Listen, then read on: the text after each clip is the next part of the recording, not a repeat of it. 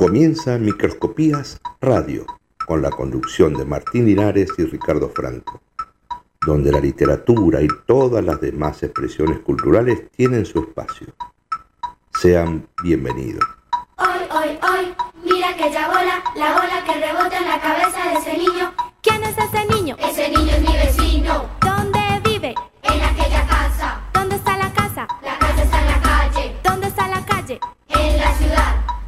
la ciudad? Entre las montañas. ¿Cuáles montañas? Montañas de los Andes. ¿Y dónde están los Andes? En América del Sur, continente americano, bañado por los mares, en tierras del centro de todo el planeta. Y como es un planeta, un planeta es una bola que rebota en el cielo. Hoy, hoy, hoy, mira que ya bola, la bola que rebota en la cabeza de ese niño. ¿Quién es ese niño? Ese niño es mi vecino.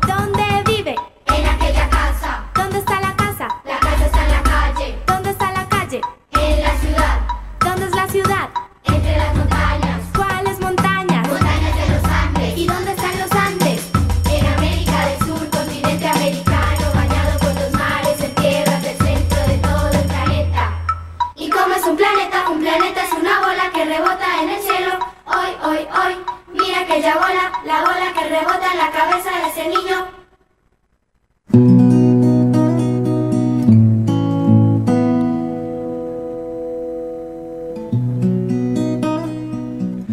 Hola, ¿qué tal? Muy buenas noches, bienvenidos todos al octogésimo quinto programa de Microscopías Radio. ¿Cómo anda, don Ricardo Franco? ¿Qué se cuenta de bueno? Muy buenas noches, Martinares. ¿Cómo anda usted, querido micróscopos del otro lado del parlantito? Hoy una noche un poquito fresca, Sí. pero este, lindo, lindo. La verdad que estoy muy bien. Muy ¿Usted bien. cómo anda? ¿Está, más veranito como yo? ¿eh? ¿Yo estoy un poquito destemplado o algo pasa? Usted debe estar destemplado, yo, pues, yo estoy cada día más joven. este, Eso es posible, debe eso es ser, ¿no? posible, sí, Pero sí. hoy es jueves o hoy es sábado y son alrededor de las 21 horas, no lo sabemos. No lo sabe. ¿Sí? Si es sábado me voy a tomar un cafecito. Ah, si es está. jueves, si es jueves, voy a tomar tome el otro. Ah, bueno, está muy bien. Aquí Bueno, estamos, eh, eh, jueves en directo. Jueves en directo, alrededor de las 21, pero el, el sábado también es a El esa hora. sábado alrededor de las 21 también, este, bien. la repetición, así que si usted está ahí, este, sepa que en Usted esta- decidirá si es jueves o sábado, Exacto, en este, este- de acuerdo a su agenda. Esa frase que dejó usted del no tiempo, Sí, no lugar, me encantó. me- ¿eh? me encantó, lo, lo ¿no? hemos, lo hemos man- bien, mantenido bien, bien, mucho. bien, bien. En eso estamos. Esto es Microscopías Sí. Radio, vamos hasta alrededor de las 22 horas tratando de hablar un poquito de literatura y de todas las artes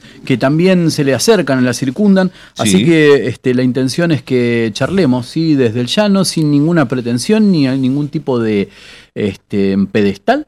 ¿Sí? Bien, Este, así bien. que la idea es charlar, hablar con ustedes y que nos cuenten lo que, eh, lo que piensan acerca de los tópicos que venimos preparando todas las semanas, tópicos que eh, de a poquito vamos a ir largando prenda. A Sí. comienzo de año, este Ricardo hace un gran bolillero, nos pide los temas a todos los micróscopos Sí, que señor. estamos a mano y después se va haciendo una, Vamos una haciendo, selección. es exacto, exacto. Y de ahí lo salen- vamos dosificando, si usted quiere, durante, durante las emisiones, durante el año.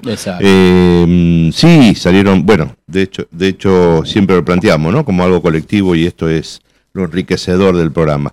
Eh, la mirada este, totalitaria de varios, varias este, personas con diferente ángulo de, de vista y generamos una idea en común entre todos. Está muy bien. La idea es esa. Eso Eh, es necesario. ¿Por dónde estamos? Y esta semana estamos hablando de las búsquedas. No, no, no, ni siquiera de una, de las búsquedas. Bien, en general. Hemos hablado incluso fuera de micrófono. ¿Ha Sí. buscado mucho el bebé, por ejemplo? Sí, ¿Eh? claro. Bueno, eh, la búsqueda de la familia, ¿no? Exacto. Ahí está, ¿qué, qué está ahí? La búsqueda de la felicidad, de A la ver, ¿por qué consagración, no? de, la- de, de, digamos, la, la trascendencia. La trascen- ¿por qué no? Eh, mm, Ahora hay una tendencia que dicen, juego. no soy más feliz por ser eh, madre o padre Ajá. que lo que hubiera sido si no lo hubiera sido o lo que fuera. Este, pero bueno, es, es como una categoría distinta. eh, yo le digo a, a todo el que me toca decirle, es una categoría hermosa para, para, para circular al que tiene la posibilidad. Así que, este, pero es una de las búsquedas de la felicidad, exactamente. Como otras tantas búsquedas, hablamos este, de búsquedas materiales, hablamos de Sí. búsquedas espirituales. sí, Este, uno dice que en algunas creencias se dice que el universo está dentro de uno mismo y eso hace que la búsqueda tenga que ser interna. total. Hoy, si tenemos tiempo, vamos a ver un poquito de búsqueda de trabajo también. La búsqueda de trabajo, Sí. mire qué, compli- completo. eh, uno eh, tiene, digamos, este, mm, necesidades básicas, Tal cual. pero no solo materiales, ¿eh? necesidades de Realizarse. ¿no? De Exacto. alguna manera Sí, sí, es- sí, sí. estar eh, tranquilos, en paz, buscar esa, ese bienestar interno que no Mm. siempre tiene que ver con lo económico. Tal cual. Hay que buscarse problemas también, porque si no la vida es demasiado sencilla. Pero, Eh, creo que dicen que vienen solos. pero Podríamos, bueno. no, podríamos cerrar el- Sí. la tarde alrededor de las seis, cada uno a tomarse mate en hojotas en su casa, y sin embargo nos buscamos esto. Y tratamos de llevarlo cada vez porque es parte de nuestra realización, porque la búsqueda viene por esa parte. Yo vengo ¿no? por el dinero, Martín. Viene por el dinero nada más, bueno, está bien. Va, va- va a venir poco. Sí, sí, así. Así que bueno, Sí, este, señor. Sí, bueno, señor.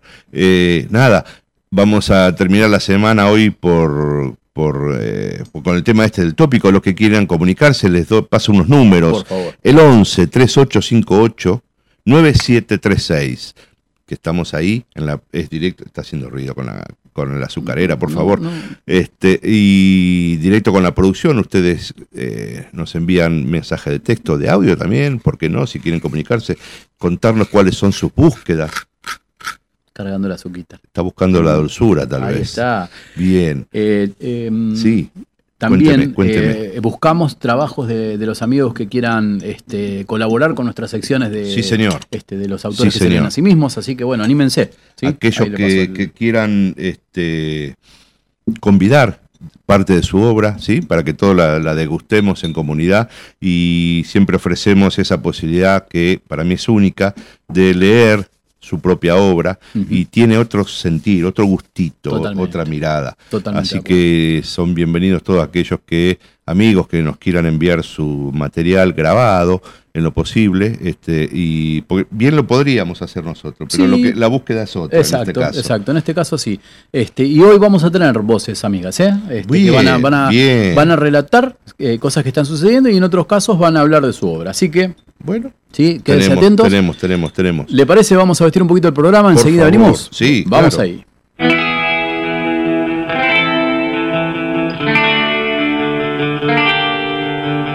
La lupa se posa en la creciente, luna que en el rigor de sus orillas forma un aura que deslumbra y encandila a todo aquel que en la noche siente candor de amor cuando la blonda brilla, ensimismada en tersura que aniquila. Lupa creciente en microscopías radio.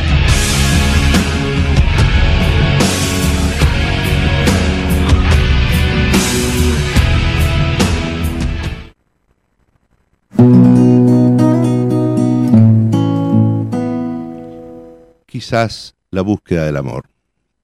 Eurídice estaba casada con Orfeo.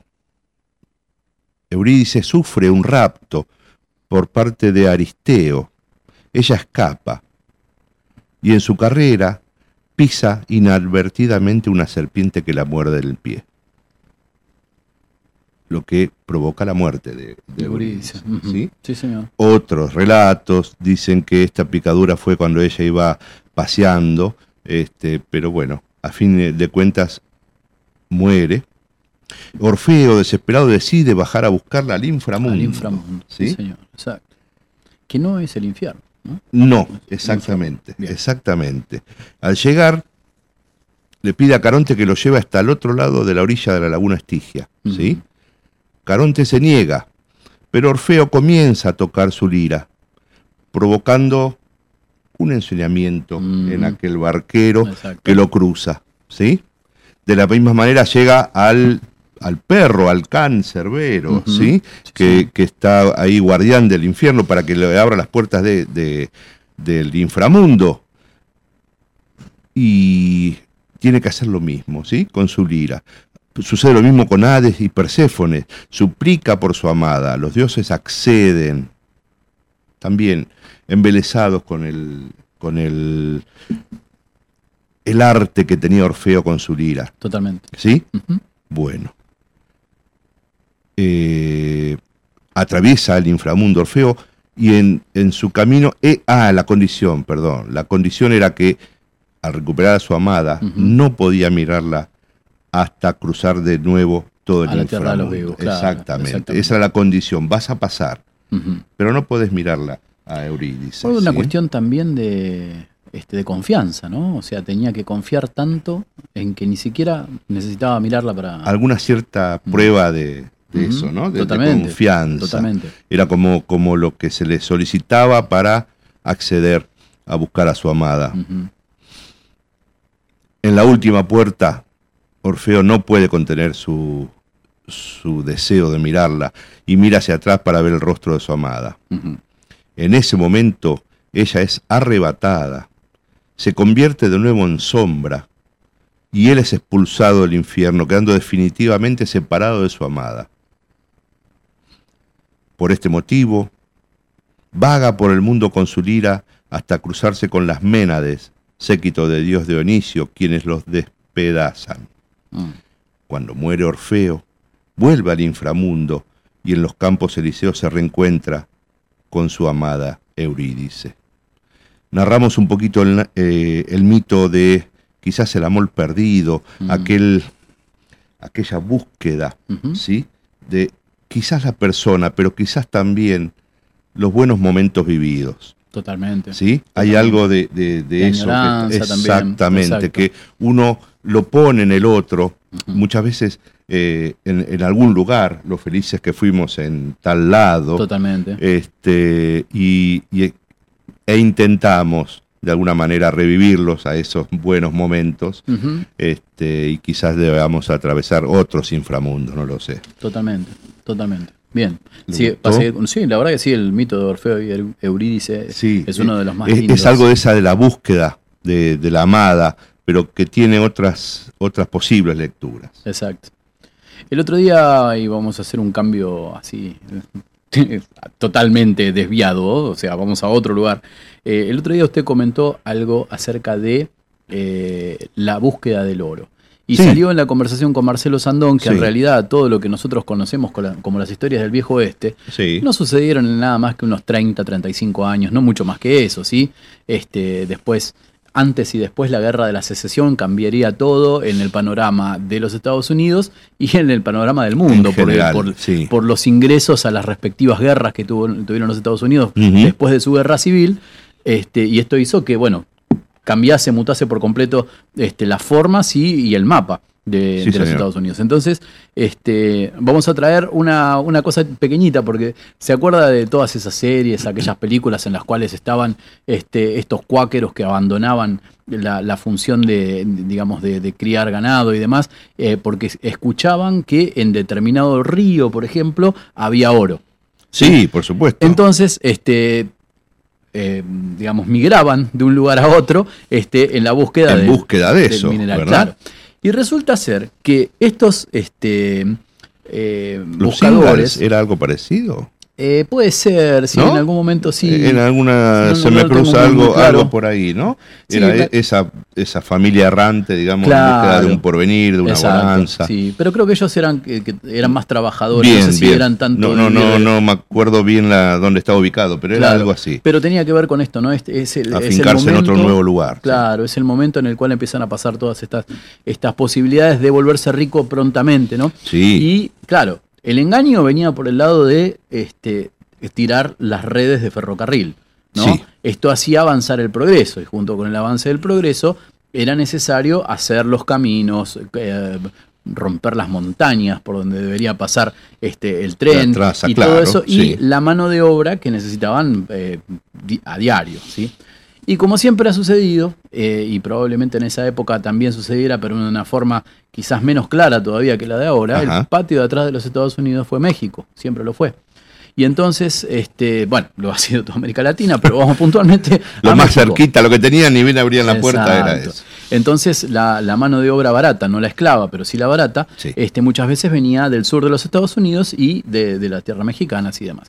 Entonces, este, empiezan a aparecer eh, unos, unos muchachos muy audaces Ajá. que eh, entienden que en eh, la corriente del río, ¿no? En, eh, en la donde no, no, no, tengo exactamente cuál es la, la- la palabra, la definición, Sí, pero sí. En, en lo- donde en el lecho del río, ahí está. Bien, bien, Este, bien, bien. se Ponían como una zaranda o algo por el Se estilo. juntan minerales y este, podían. y podían encontrar oro. Iban a pescar el oro, Ahí en va, realidad. Porque ellos lo que notaban era que eh, todas esas pequeñas piedras que salían de las minas, ellos no tenían quizás la- la- lo- los instrumentos, no eran eh, habilidosos como este, mineros, digamos, ¿no? Entonces, esta categoría eh, pasó a llamarse los gambusinos, ¿sí? Bien. El término, que es mexicano, un mexicanismo gambusino, describe a los buscadores de minerales y mineras de pequeña escala este, y los norteamericanos durante las fiebres del oro del siglo XIX. ¿sí?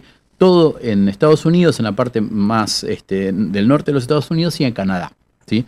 Este, el tema con esto era que los tipos iban a buscar a los lechos de los ríos este, y, em, claro, eh, en algún momento, claro, como usted decía, cazaban estas arandas, estas cribas, ¿no es cierto? Y empezaban a, a buscar en- en- entre las piedras que encontraban a ver si alguna era de oro. En algunos casos parece ser que hubo.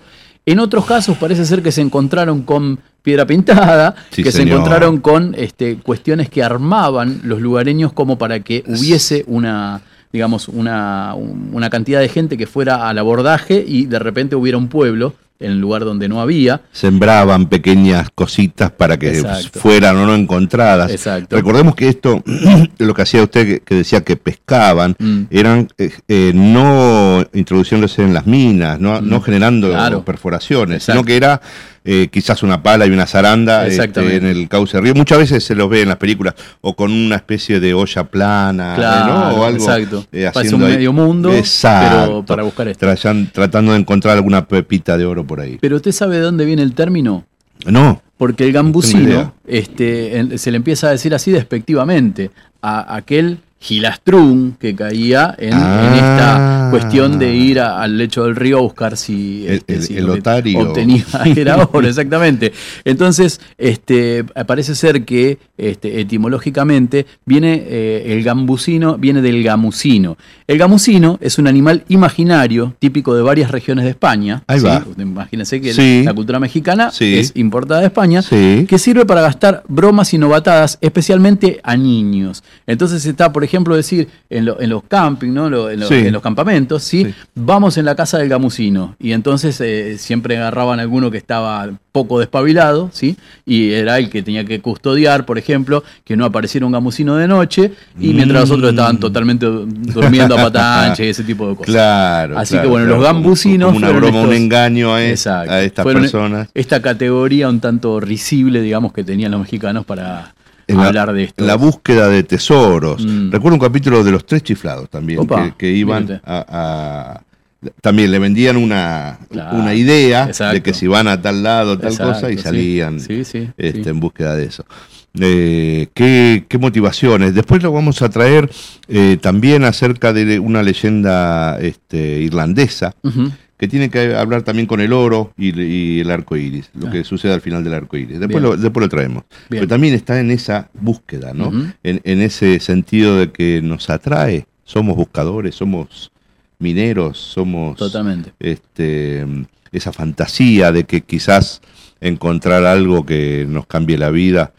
Eh, que reitero, ¿no? Eh, Esa búsqueda puede ser material, pero en, en la mayoría de los casos creo que va más por dentro. Totalmente. Usted sabe que en la Navidad de 1914, en la que fuera denominada en su momento la Gran Guerra, Ajá. que lamentablemente después nos enteraríamos que fue la Primera Guerra Mundial, en la Navidad de 1914 decía, en plena guerra de trincheras, el ejército alemán y el ejército francés estaban confrontando eh, a tiro de, de rifle Sí. a muy pocos metros. Sí. Eh, y era Navidad y cada uno estaba este, deseando poder estar en su casa con su familia. Y Bien. no podían realizar eso porque estaban en una guerra. Y eh, en determinado momento, un general este, de, de Francia levanta un, estarda- un estandarte Sí. este, con una bandera blanca, que por lo general significa rendición. Sí. Entonces este, entendieron que al salir solamente este general e irse y apartarse de los demás, no, no, no tenían por qué dispararle. Entonces el general de la otra, de la otra brigada se acercó Sí. empezaron a, charlar, se este, dieron la mano y uno le dijo al otro que era necesario parar porque era Navidad y lo que le contestó el, el francés fue, lo que estábamos buscando nosotros era solamente un símbolo de paz. Vamos con Charlie.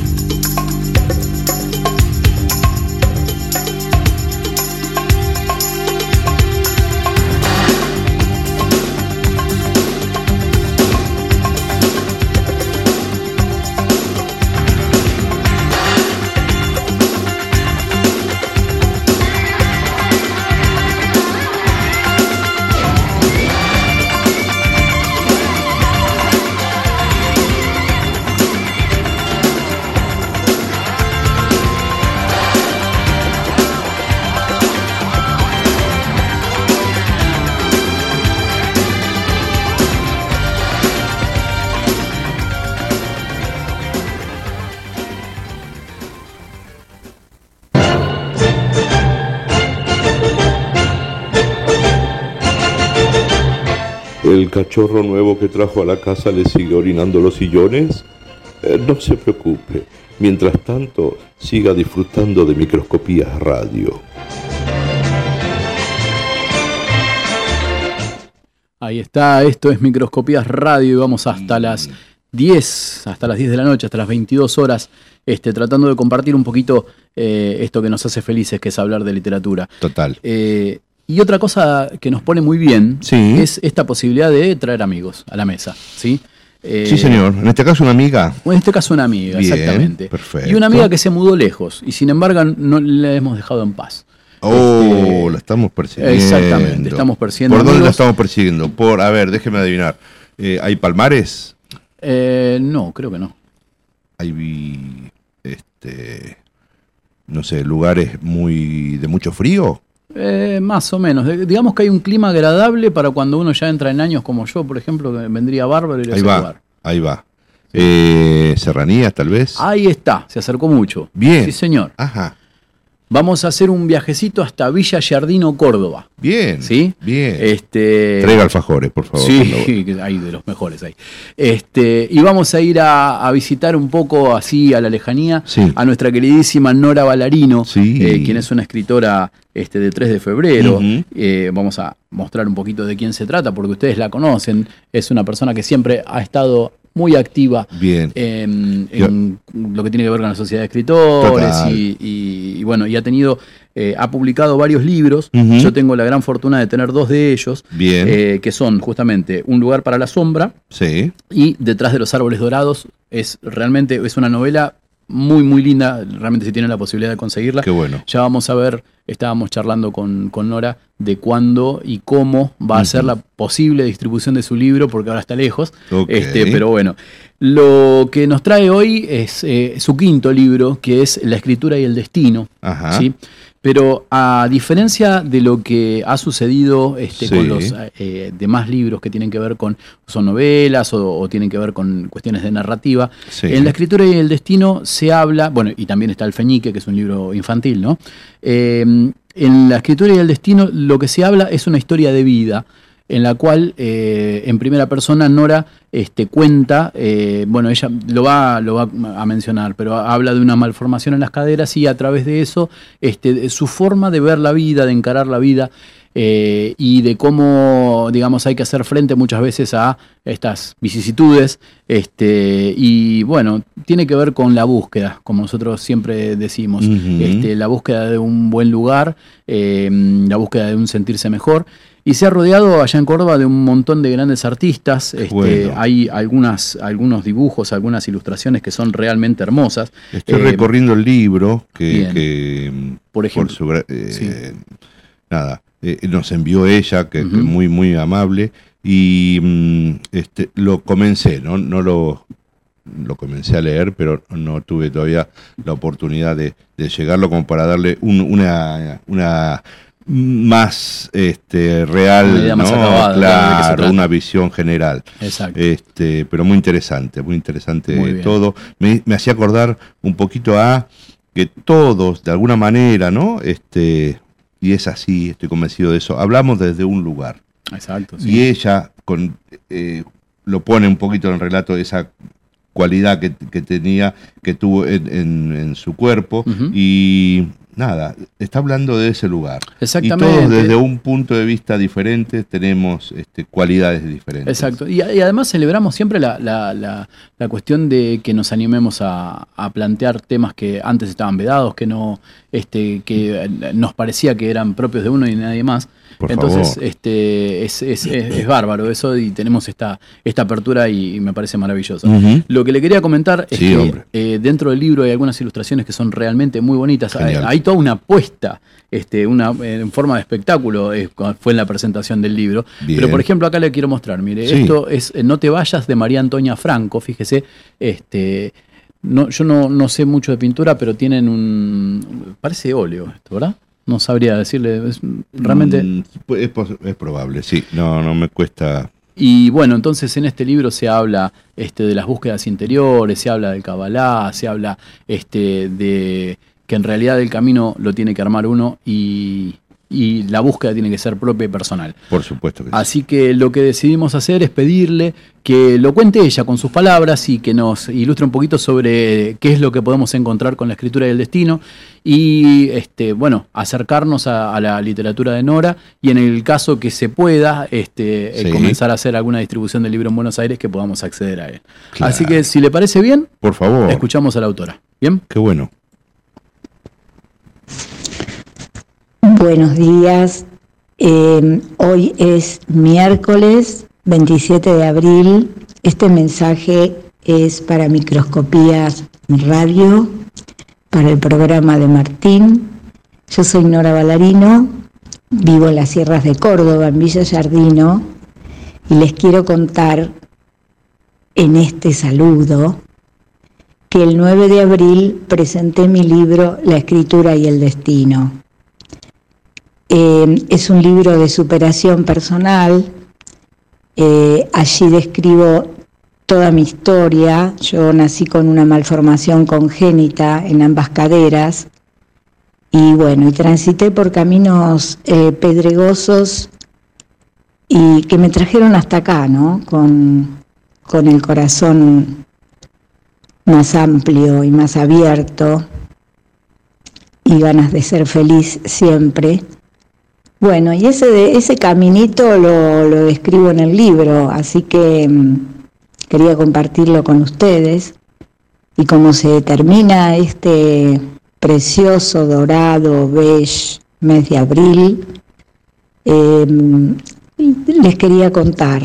El libro se llama La escritura y el destino Eh, no, no es un libro sobre psicoanálisis, si bien mi historia está atravesada con el psicoanálisis, que fue la terapia que me ayudó a abrirme a nuevos conocimientos como la Kabbalah, el Reiki, la autoliberación interior, con el padre Anthony de Melo, es decir, sin religiones, solamente con el corazón dispuesto a elegir lo mejor y a compartir y a dar ese momento importante que a veces el otro espera, la palabra, el gesto, el llamado telefónico, eh, para no focalizarnos solamente en el problema personal o en lo que nos está pasando, considerando que hay quienes alrededor nuestro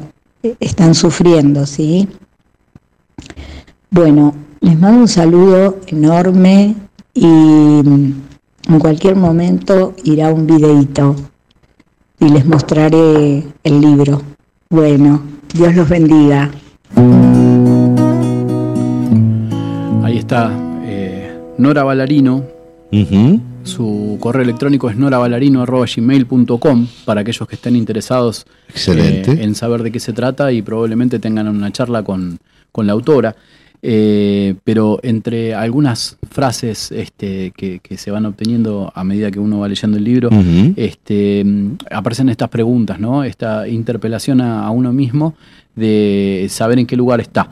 Entonces, este, empieza a hablar, entre otras cosas, hace recuerdos de la infancia o de la adolescencia y, lo trae al presente, ¿no? Y entonces en uno de los recuerdos eh, pregunta, eh, ¿fue también ese mundo un disparador de mis relatos de ficción?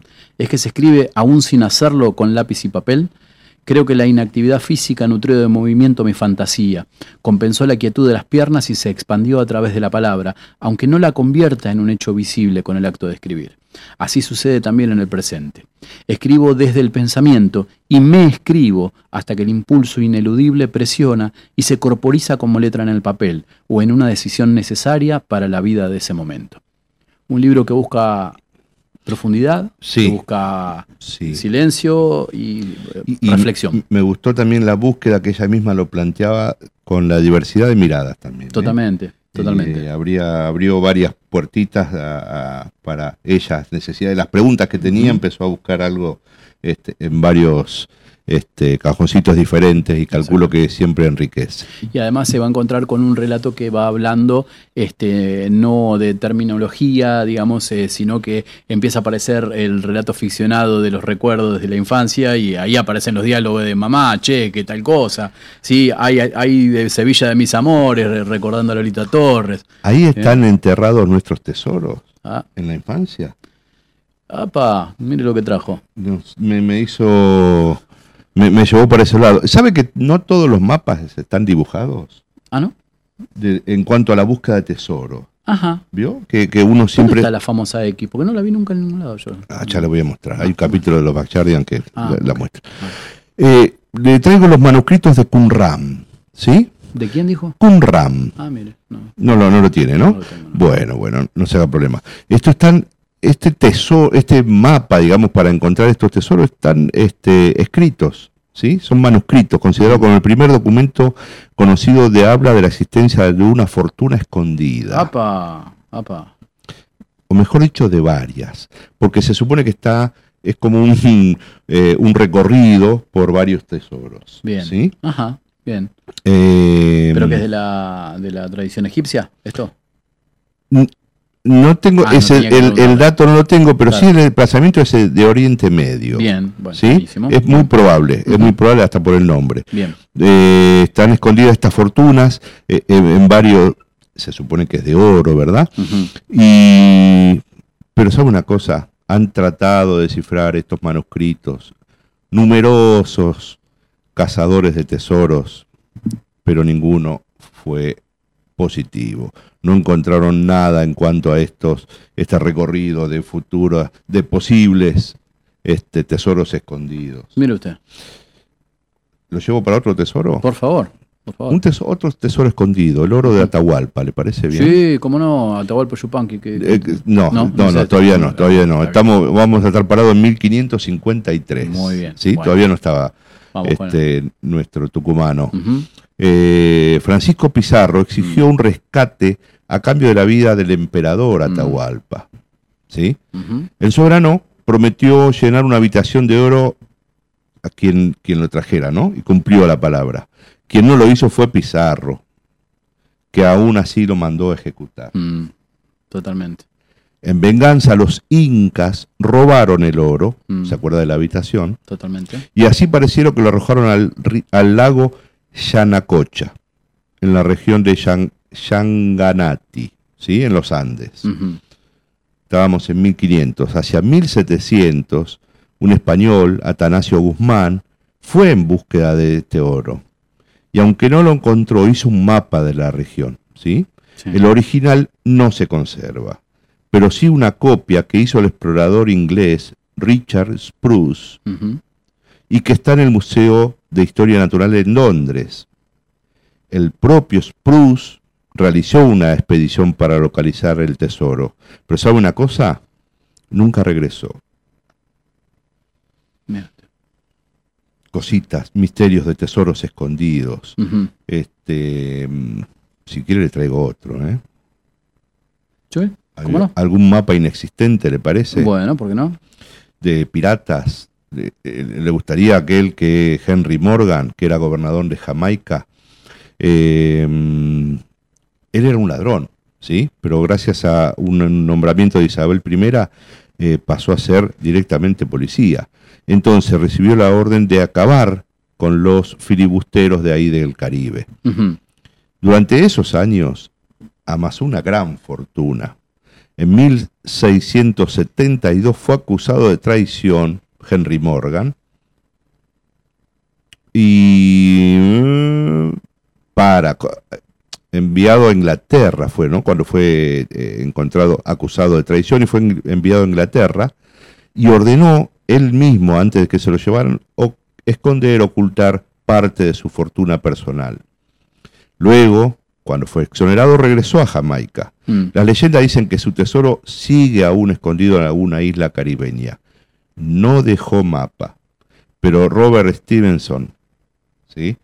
le inventó un apócrifo que ilustró la primera edición de La Isla del Tesoro. Ah, mire usted, ¿de dónde sale? Qué bien. ¿Le gustó? Fantástico. Y fantástico. tesoros, tesoros escondidos, Sí, eh, mapas imaginarios que no existen, que no conducen a ningún lado, totalmente. eh, búsquedas. Totalmente. ¿Sabe usted que mientras estaba con la primera historia, eh, me puse a buscarlo porque no me gusta o, o intento no, no mencionar las cosas sin el nombre este, que- Genial, que, que te- realmente tiene? genial. Este, pero me trajo a la memoria aquella fatídica intervención en la Universidad de Lanús en el año 1976 Ajá. cuando los militares, este, entendiendo que eh, la universidad tenía, eh, digamos, una caterva de subversivos, por decirlo de alguna Sí, forma, señor. que estarían dispuestos a, digamos, a sembrar el terror en el país, porque los universitarios son así de locos.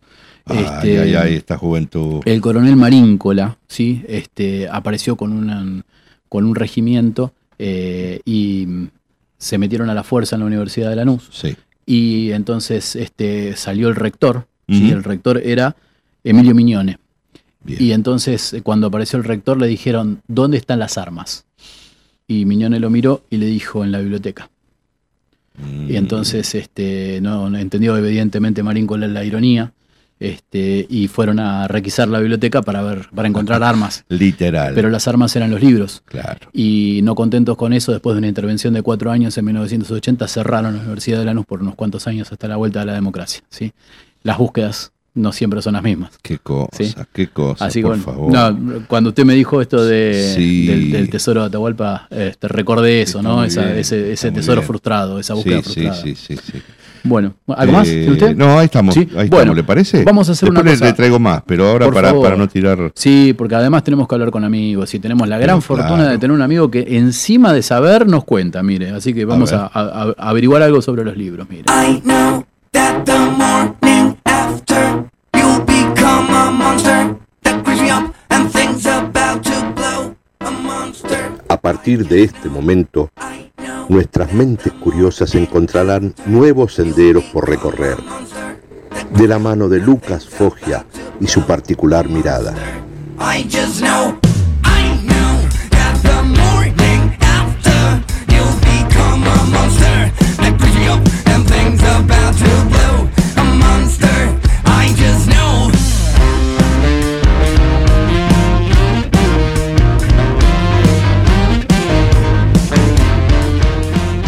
Estamos tomándonos una atribución en este programa que es el de no permitir que nuestros columnistas descansen y ni bien están llegando a sus lugares de, de descanso y de Pero recreo, Qué, qué cosa, qué molesto. les llegamos nosotros No, a sacarles la paz.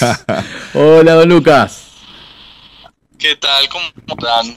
Qué- Muy No, bien. nada, no. No, no son atacadores de paz. No. Bueno. ¿Cómo va eso? ¿Qué tal la semana? ¿cómo? ¿Ajetreada?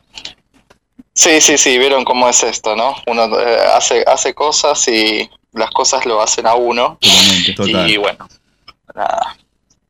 Pero en eso estamos. Sí, sí, sí, sí. buscándonos y encontrándonos. Muy bien. Buscando horas, faltan horas ¿Cómo- al día. que- decía, tanto, sí, anda- sí, sí, tanto sí, sí. anduvimos, este, para ¿cómo llegar era? al lugar. No, ¿cómo era que decía la frase de Cortázar? Tanto estuvimos buscando sin saber que no íbamos, que íbamos a encontrarnos. Eh, vamos a buscarla. Bueno, bueno. Algo así era. pero me está leyendo la mente, Martín Ah, Linares. uy, pensaba mencionar. ¡Uh! Disculpe. bueno, entonces cítelo como corresponde que yo acabo de decir un papelón. No, no. Escúchame, sí, porque me parece que, que hay una búsqueda, ¿no? En la, en la escritura. Se puede, uno puede buscarse y encontrarse cuando escribe. Mm, y hay algo de eso, ¿no? Hay, hay pequeños este, recorridos que uno hace en búsqueda de sí mismo, creo, seguro. Totalmente, sí. Y uno se describe, sí, ¿no? sí, la, la- y la escritura como herramienta, ¿no? De búsqueda. Totalmente. sí. Porque pensaba la amplitud del tema, la, bueno, la- sí, la amplitud de, de posibilidades que habría. Eh, el tema de la búsqueda, yo creo que porque la búsqueda es un recurso de, de composición en la narrativa, ¿no? Esta, esta puesta en enigma del relato que no solo es propiedad de- del policial, sino que aparece, bueno, en, en mucha mucha literatura, desde, no sé, Edipo Rey, o Claro. incluso el, el primer texto de la tradición europea, que es la Ilíada, eh, tiene una búsqueda en sí misma, ¿no? Porque, eh, bueno, la búsqueda de Troya, que se, se, se produjo, bueno, se, se, se llegó a encontrar eh, a, mediados del siglo XIX, ¿no? Y toda esta, esta famosa historia sobre la colina eh, y cómo, cómo se descubrieron las ruinas. Entonces creo que ahí hay algo eh, interesante para, para tener en cuenta eh, como escritores, que es esta cuestión de, de- de la búsqueda como elemento constitutivo Mm. de la escritura, la búsqueda de sí, tanto de la búsqueda de sí como la, la búsqueda de, de- de- de argumentos, de, explicaciones, ¿no? La exploración de la duda, plantear la, la escritura desde ese lugar, creo que la, la abre, no es una cosa cerrada, una cosa, una cosa eh, solemne, sino, bueno, sí, una herramienta de cambio, ¿no? de transformación. Eh, en ese sentido, les traigo, bueno, eh, un libro que no es estrictamente narrativa, pero que habla sobre la escritura y la operación de escribir. Se llama La obligación de ser genial y un poco eh, de Betina González, una escritora y tallerista eh, de Ar- Argentina, que hace mucho tiempo enseña literatura en la Universidad de Nueva York en talleres de escritura. Y bien, un poco el texto este, la obligación de ser genial, es, bueno, eh, sí, el, el resumen de, de consejos de escritura. ¿Sí? Y, y la narración de cómo a ella se le van generando las ideas, ¿no? Creo que lo que está por detrás de la obligación de ser genial, eh, con, con ese título tan llamativo, justamente es esto, la búsqueda de eh, cómo ser un escritor, cómo generar ideas Mm. literarias, eh, más allá de, de- de ser un libro de escritura, es un texto que está absolutamente, eh, bueno, eh, hermosamente construido, ¿no? Eh, la obligación de ser genial. Hace poco se editó por editorial eh, Gog y Magog y creo que, bueno, tiene algunos consejitos que son alucinantes. ¿Les quieren que les lea alguna? Por favor, sí. Sí, claro. sí. Como es, es, es todo un estilo, ¿no? Los, los libros de escritura tienen todo un estilo. Eh, por ejemplo, acá ha- habla del editor, te digo, tienen todo un estilo y este va por la- el, el costado de las anécdotas, ¿no? A partir de anécdotas, ella va hilvanando ciertas cuestiones que hacen a- al oficio de la escritura. Y para este consejo retoma, eh, bueno, un consejo que, eh, o una estrategia que le daba el editor de Raymond Carver, Gordon Leash, eh, en los talleres a sus, a sus propios talleristas. Dice, les decía, tienen que arrancarse el corazón del pecho y dejarlo en la página. Solo así lo- Dios los va a oír. Eh, y más allá de, bueno, de esta personalidad despótica que tenía Lish, eh, el consejo que, que les daba en la primera clase era escribir el secreto más, eh, más bien, mejor bien guardado de la, de la vida, ¿no? El, el secreto, el acto más ignominioso, dice, eh, que desmantele el, por completo el sentido del yo. Como primer ejercicio de escritura les daba eso a sus talleristas. Border, Eh, ¿no? algo- Claro. Después de ahí, claro, no queda nada más. Claro. O sea, es, es- es el, es el abismo, ¿no? Claro, es, es demasiado alta la vara, sí.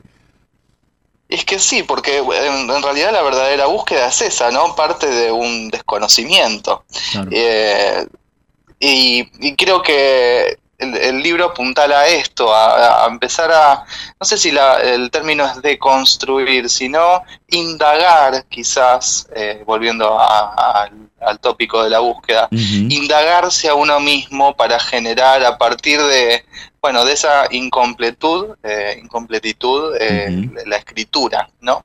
Eh, escribir desde la duda y no desde de la afirmación. Bien. Así que bueno, el, el primer texto que les traigo entonces es este, eh, La obligación de ser genial. Eh, creo que es una, una herramienta eh, muy, muy buena. Está escrito hermosamente además, así que eh, es muy disfrutable la lectura.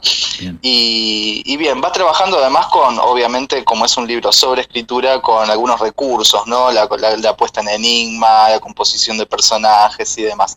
Pero todos estos consejos van hilvanados con situaciones de escritura, con, con momentos de la vida real de Betina González eh, y de, y, bueno, de generación de ideas, ¿no? Claro. Muy interesante, Bien, sí. eso este por, eh, en primer lugar. Y en segundo lugar les traigo uno que, bueno, una, una novela que tiene como temática la búsqueda, y en este caso una búsqueda laboral, porque la protagonista eh, pierde su trabajo, eh, trabajaba en una empresa, bueno, en un, un negocio eh, de corte familiar, de lencería femenina.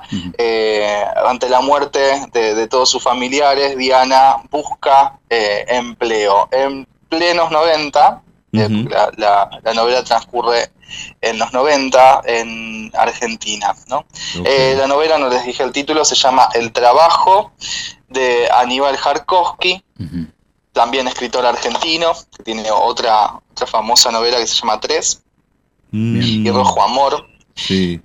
Y mm, bueno, lo que hace es hacer una descripción eh, del mundo laboral para las mujeres en los 90 en la City porteña, ¿no? En ese, sobre todo en la City porteña. Bien. Eh, el mundo de eh, las eh,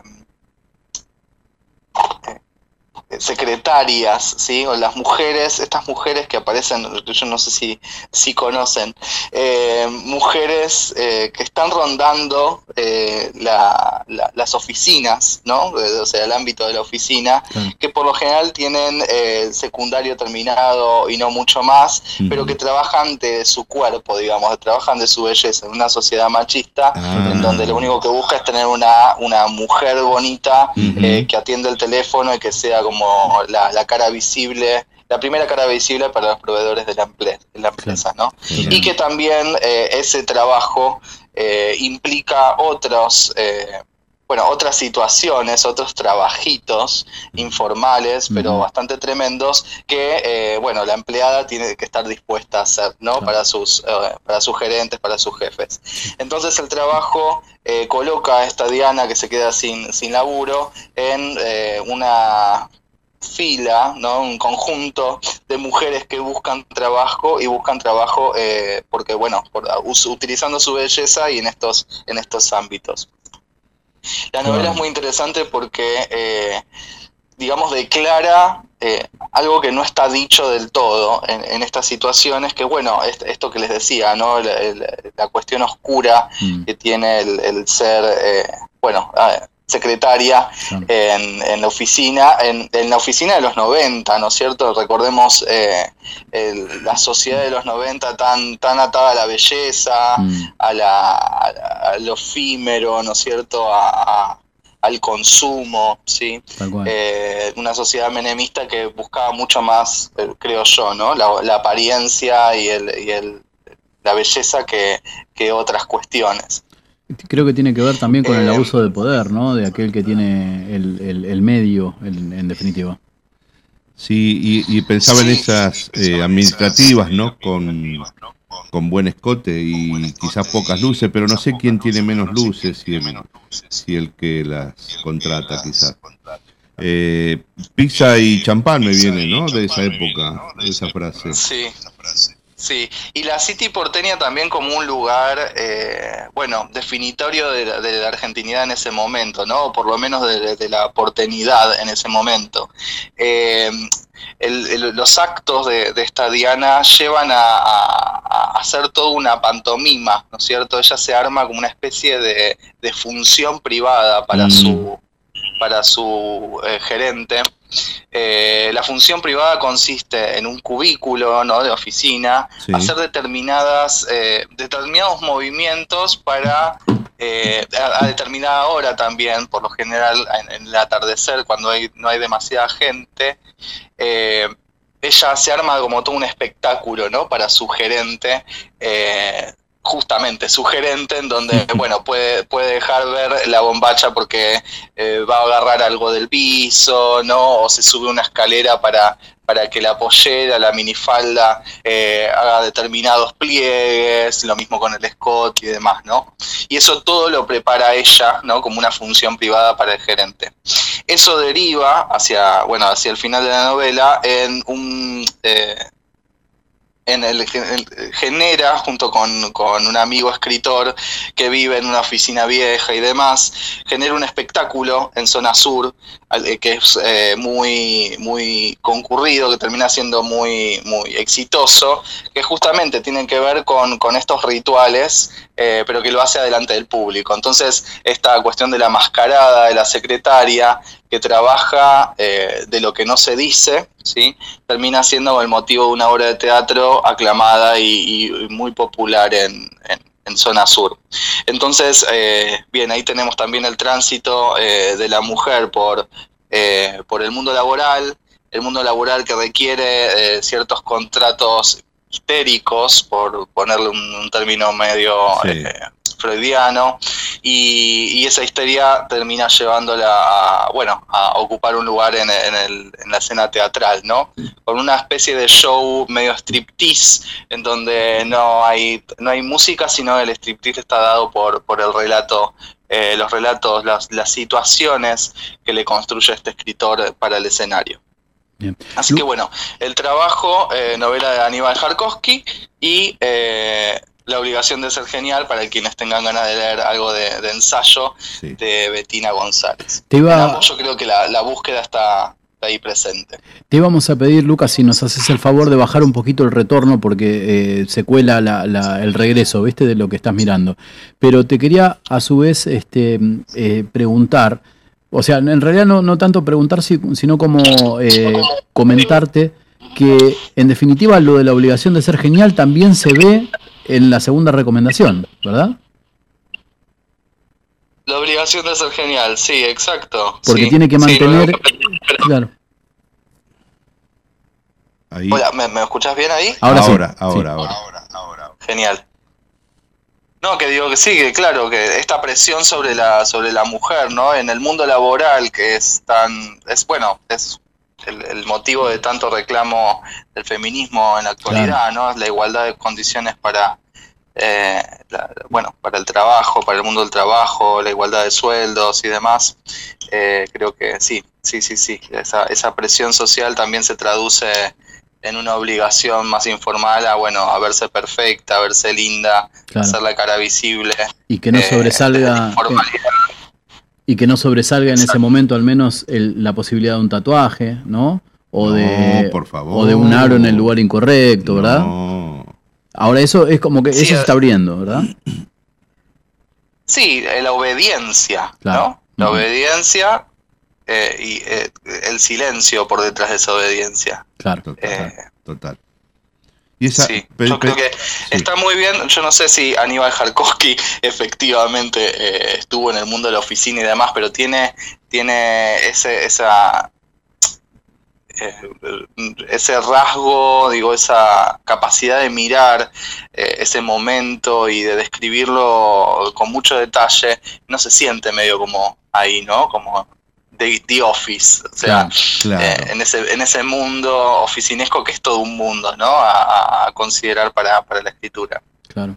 claro. Sí, pens- pensaba en esa búsqueda tal vez aspiracional que tenemos nosotros este, con cuando es la, las publicidades, ¿no? La, la- la- cuando queremos vender u ofrecer algún tipo de, de, eh, digamos, de imagen hacia el exterior. Eh, no solo con las mujeres, muchas veces sucede que uno ve este, folletería empresarial con modelos que ejecutan el trabajo que hace uno, tal vez. Claro.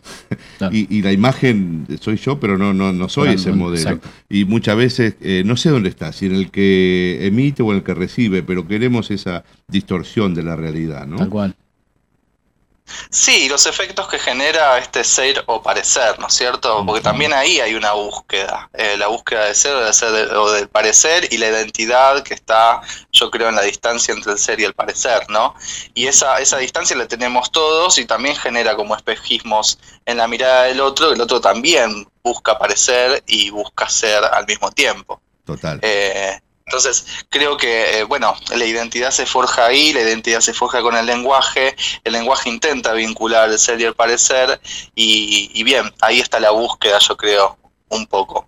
Bien. Bien, Bien. bien, bien, bien. Muy interesante Me, la me temática. quedaron bastante cositas masticando, por eso este, eh, planteaba las cosas. Me, me encantó eso de la escritura desde la duda, que Sí, creo que es sí. siempre enriquecedor. Eh, ¿Hay comentario? ¿Quieres leerlo? A ver, sí, Marisol. Marisol Schmidt dice, buenas noches, qué interesante lo Ah. que plantea Lucas. Me parece que la primera propuesta es un buen libro para quienes nos gusta escribir y la trama del segundo libro que propone es lamentablemente es muy actual. Dice. claro. Sí, y, y se, se- se ve mucho también en los trabajos informales, ¿no? Hay eh, buena parte de lo de la que se ve en el informativo, este, tiene que ver con los trabajos informales que probablemente no es tanto el ámbito de la, de la secretaria escotada ahora, pero sí de las eh, obligaciones extras que se le que se le atribuyen a la mujer este, en distintos, ¿no? por ejemplo, la atención al público y otras tantas. Este, y sobre todo se ve más en la informalidad ahora, lamentablemente, que en los trabajos de la City, quizás.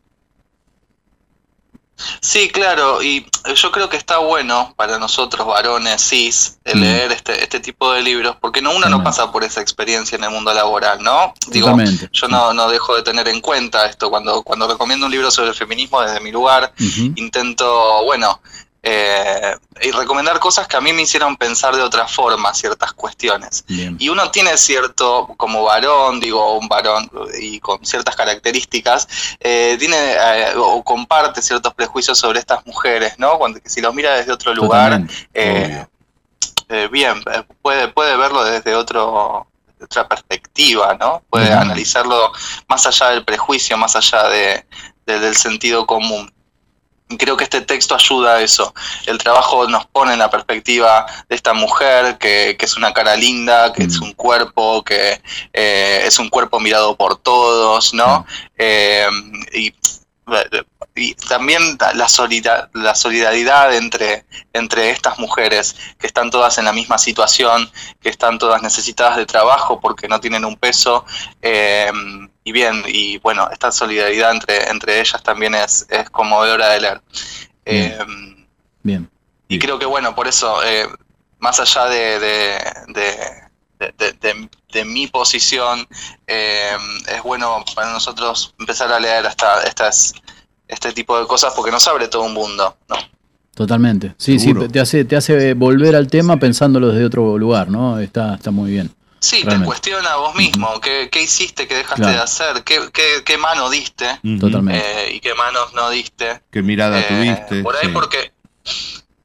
Claro, sí, porque se te pasó, porque, bueno, sí, el, el otro estaba invisible, porque estabas muy, muy aferrado a, a tu vida, a tus preocupaciones y no, por ahí no, no podías ver eh, que el otro, la otra no la estaba pasando eh, tan bien, ¿no? Totalmente. Sí, sí, totalmente. Realmente muy, muy interesante la temática de los dos que nos ha planteado Lucas. Este, muchas gracias Bueno, por, bueno, por muchas abrirnos gracias. el- eh, esta, esta cuestión de, de buscar una mirada más, ¿no? De no quedarnos solamente con la cuestión cómoda, sino de mirar, mirar también, leer desde la duda. Genial. Leer desde la duda, sí. Bien. Sí, sí, sí. Y escribir también desde ese lugar. Eh, bien, grandes, eh, las grandes obras me parece que se construyeron desde ahí. Eh, bueno, hoy lo sentí un poquito desordenado, pero tiene que ver con la duda también, así No, que Sí. pero genial, genial. Pero fue- somos nosotros, hoy estamos buscando la forma de estar más claro y no lo logramos. Sí, total. Mirá, Eh, la frase me la trajo Marita casi como un reto, porque dice, es parte de Rayuela, por las calles de París don- y en los puentes del Sena, donde se encontraba con la maga en cualquier momento, le decía, andábamos sin buscarnos, pero sabiendo que andábamos para, en- para encontrarnos. Muy bien. usted, ¿eh? Exacto, Ahí está. sí. Bien. Bien. Sí, pensaba en ese, pensaba en ese inicio yo también, porque bueno, cuánto inicio, ¿no? Y hay Mm. todo un género en base a la búsqueda que es el policial. Eh, bueno, Claro. ninguno de los dos textos que recomendé son policiales, pero ahí se construyó también todo, hay, hay, hay toda una literatura para leer, que es, es- que es el policial construido a partir del enigma y de la búsqueda del asesino, del objeto perdido, de lo que fuera, pero Totalmente. Sí, ahí hay algo un poquito más lúdico con la búsqueda, creo también. Bien. sí, sí, sí, total. Muy total. bien. Bueno, Bueno, Lucas. genial, Lucas. Muchísimas gracias. Un Bueno, gustazo, realmente. muchas gracias.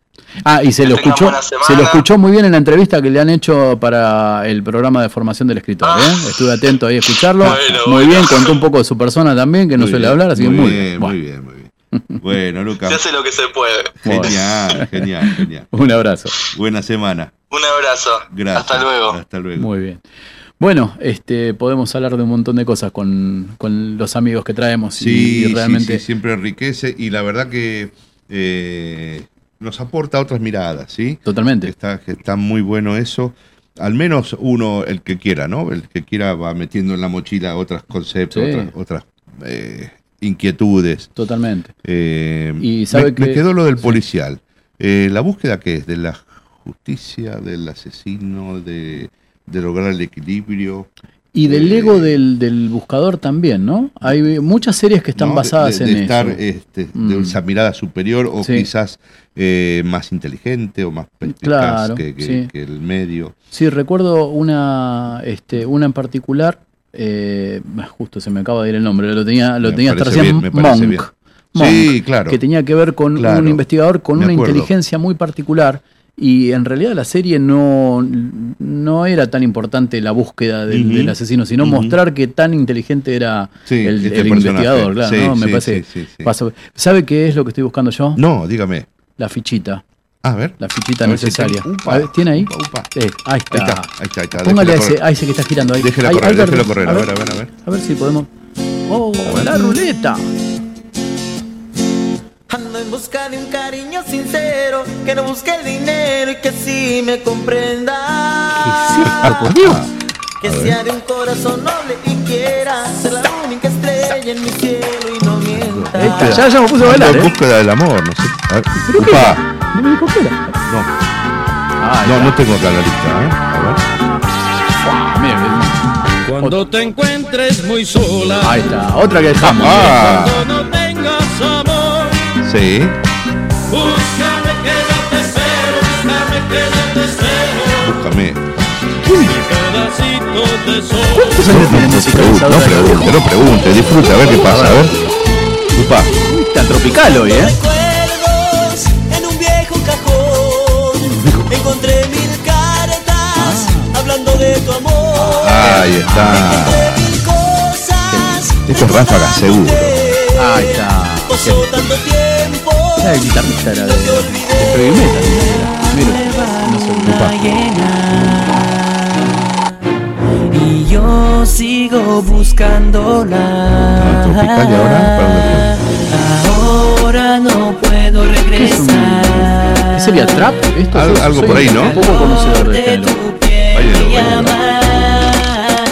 Vete, Leo, La noche oscura te busco sin parar. Búsqueda del amor vendría a ser. Qué callada quietud, qué tristeza sin fin. Qué distinta Venecia si me faltas. Venecia, sentí. Qué distinta. Una góndola Pero esta no es Aznavour. cobijando una Debería serlo, ¿eh? Debería serlo. que yo Sí. Otro, ¿Conoce otro que lo canta? Búsqueda del amor, ¿no? Yo lo que puedo decir es que el musicalizador ama a Diana. Sí, sí, sí, sí. Vuelta a vuelta aparece, ¿eh? Volverte a ver. Qué bola, ¿eh? Se animó hasta el tango. No me sirve la razón no estás. Sí, sí, sí. Cae en ningún lado. A ver, a ver. ¿Dónde, dónde estás, gitana mía?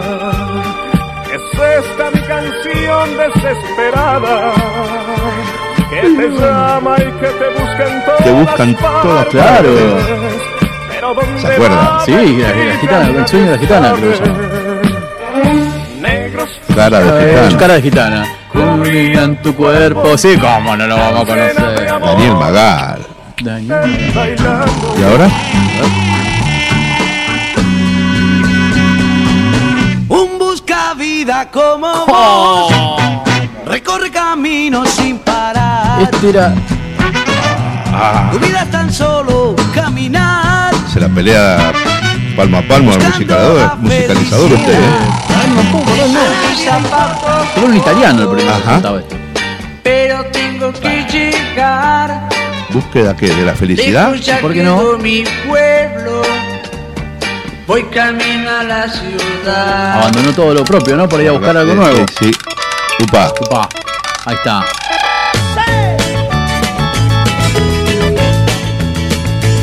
Te buscaré, cariño por todas partes, no pararé hasta encontrarte, yo necesito tu amor.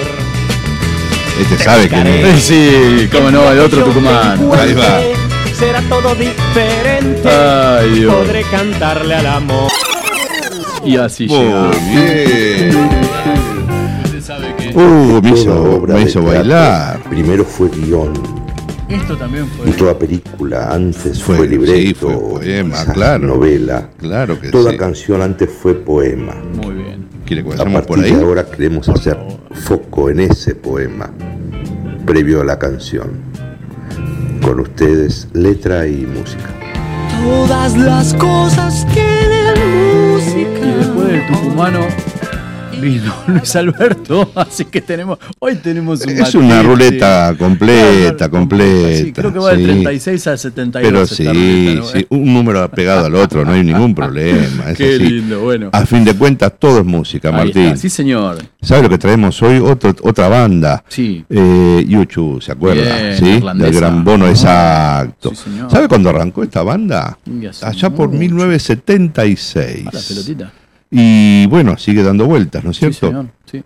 Tipos Eh, muy comprometidos con la- las cuestiones sociales, Sí, con la totalmente. participación de los refugiados en las distintas guerras. ¿verdad? Tenías un, po- un poco de raíces en el post-punk, ¿no? Mm, Después sí. fue mutando, tiene baladas. tiene- Totalmente. Tiene, eh, ¿Sabe lo que traemos hoy? Es quizás algo de gospel Sí, señor. de ellos. Sí, señor. Este, así que si, si le parece, vamos a recorrer un poquitito este, la, ban- la, la canción. eh, usted lo sabrá decir mejor en inglés. I, I still- still, haven't got what I'm looking for. Sí, señor. no- no Todavía no he encontrado lo que estoy buscando, Claro. algo por el estilo, Exacto, sí, algo señor. por el estilo. Esta Mm. canción es del Joshua Tree, del árbol de Sí, Joshua. hermoso. Eh, sí, y fue segundo sencillo del mismo álbum.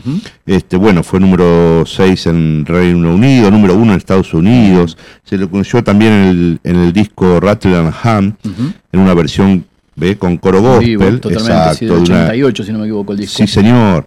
Es de la mm, de una iglesia afroamericana. Mm. Este, y mm, ¿sabe algo de, de la, de esta canción? Mm. El grupo estaba trabajando en una canción titulada Under the Water. ¿Sí? Sí. Eh, pero no, no acababa de, de- de- de- de funcionar la canción. Un día The Age, del guitarrista, propuso eh, el título de esta canción.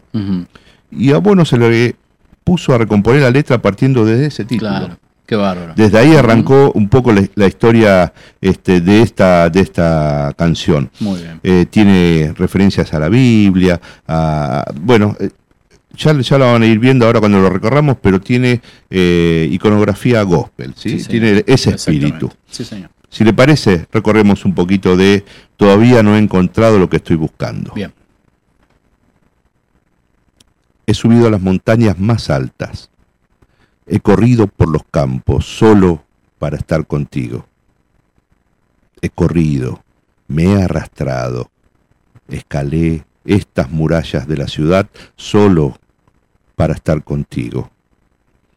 He hablado con lengua de los ángeles, he tomado la mano del diablo, hace calor en la noche y yo tenía frío como una piedra.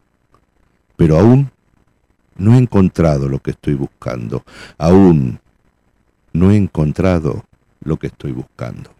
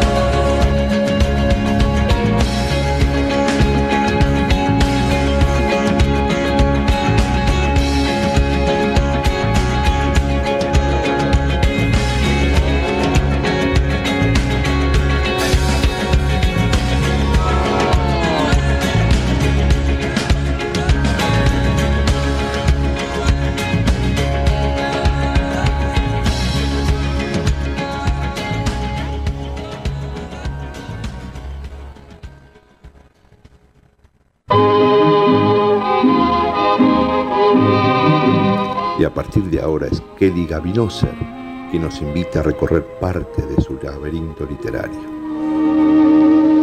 Des yeux qui font baisser les miens, un rire qui se perd sur sa bouche. Voilà le portrait sans retouche de l'homme auquel j'appartiens. Quand il me prend dans ses bras, qu'il me parle tout bas, Seguimos en Microscopías Radio buscando, Martín, buscando más voces, más amigos, más miradas. Pero sabe que tenemos ahora un pequeño lujo que tenemos del otro lado de la línea a Kelly Gavenoser. Hola Kelly, ¿cómo estás? Hola y seguimos con el lujo. Lujo son ustedes con todo lo que están brindando hoy especialmente con, sobre y con uno de mis temas que surgió, su- surgió hace tanto tiempo, el término búsqueda. Y el término búsqueda tuvo que ver con Sócrates, con esto que dijeron de varias maneras diferentes hace un ratito. Así que búsqueda, duda, duda, Sócrates, mayéutica, y eso que trascendió tantos siglos, mm, no sé si tan así. Solo sé que no sé nada. Bueno, eso es búsqueda. Búsqueda del saber. Entonces, ¿qué es filosofía? ¿Qué hace un filósofo? Filo, amigo, amante, ¿de qué? Del saber, y más extendido y más profundo, de la sabiduría. Entonces quiere decir que es camino. Por algo, la filosofía fue, desde ahí, la madre de todas las ciencias. Ah, caramba. Filosofía y ciencia una, una unidad. Y ciencia y arte. Con la filosofía, un trío maravilloso. Por esto, mm, por esto, mm, en esto que hicimos durante un tiempo y hoy renovamos, eso que se llama entrevista, me parece que es entre oreja llevado entre oídos, porque hoy no hay vista, Totalmente. nos estamos escuchando. Muy bien. ¿Cómo acerca la genealogía de las palabras? Eh? ¿Cómo nos acerca el mensaje que, que tienen detrás? Y da sentido, ¿no? Esa articulación está muy bien. Lógico, cuando tantos otros desde mitades del siglo anterior han dicho no, etimología no, por el desvío y las contradicciones que hay en, en las derivaciones. Hay el valor de la palabra. Por eso, mm, luego de entrevistar, por ser muy egoísta, mala y rostiguista por un lado y buena por el otro, hasta ahora hubo escritores, especialmente poetas y, po- y poetas mujeres. Creo que hubo un poeta varón, así lo llamó Lucas hace un rato, varón. Me gustó el término, ¿eh? Así que, más que hombre, así que varón. Entonces, viste una querida amiga escritora, que yo digo fundamentalmente poeta, que conocí, nos conocimos en los cafés literarios de hace un montón de años, y de ahí el vínculo, y muchas coincidencias, incluso cuando ya de yo, y yo, mi yo que busca, no el otro, coordinábamos cafés literarios de, en conjunto con las ramas del arte, porque la literatura es arte. Así que, hola Elsa, ¿cómo estás? Hola. Hola, hola. A ver, para mí. ¿Escuchás, Elsa? Sí. ¿Qué tal, Kelly? ¿Cómo estás? Qué gusto escucharte.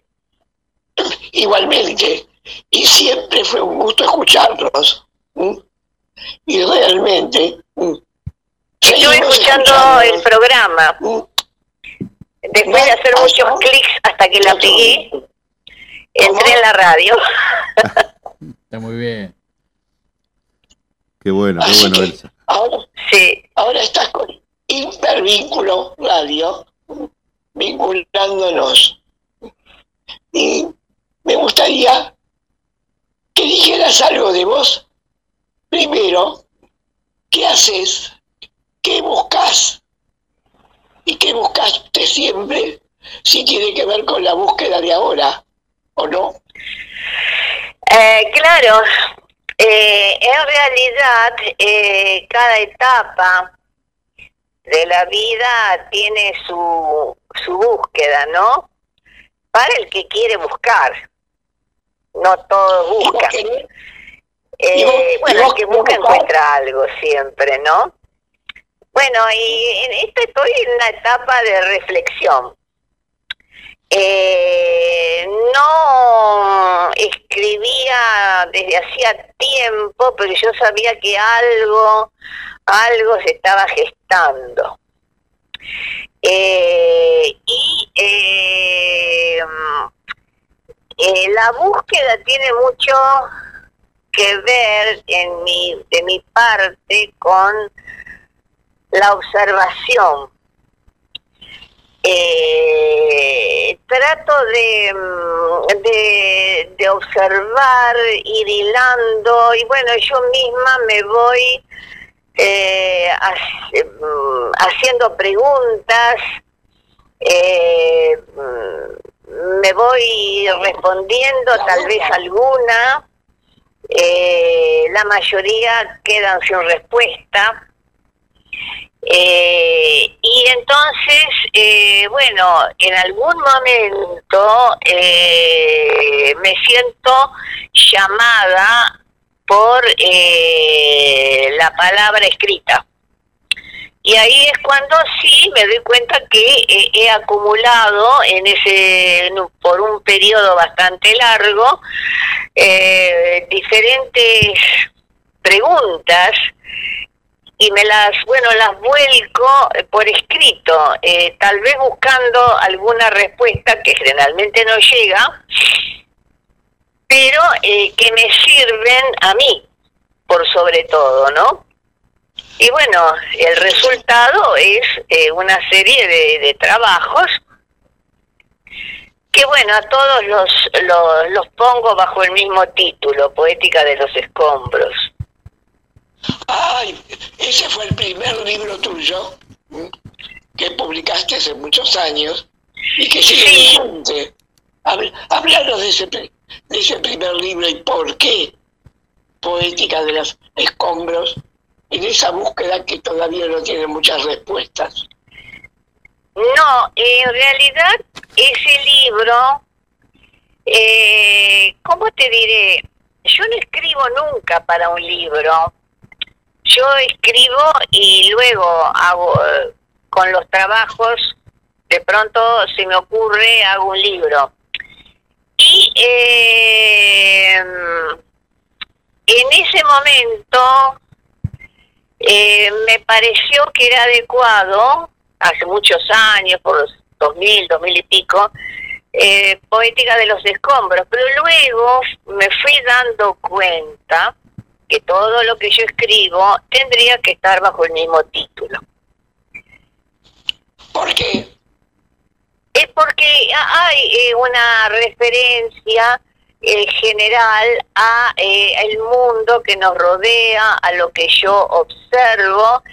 eh, y bueno, lamentablemente no soy de esas que se pone, esas personas que tienen la suerte de, de mirar un árbol y hablar sobre la belleza del árbol. De pronto eh, yo me siento más llamada a hablar sobre el dolor humano, eh, sobre... mm, eh, es un tema que a mí me, me convoca mucho, es el tema de los refugiados, esta gente que va en que, que ya nace prácticamente sin destino.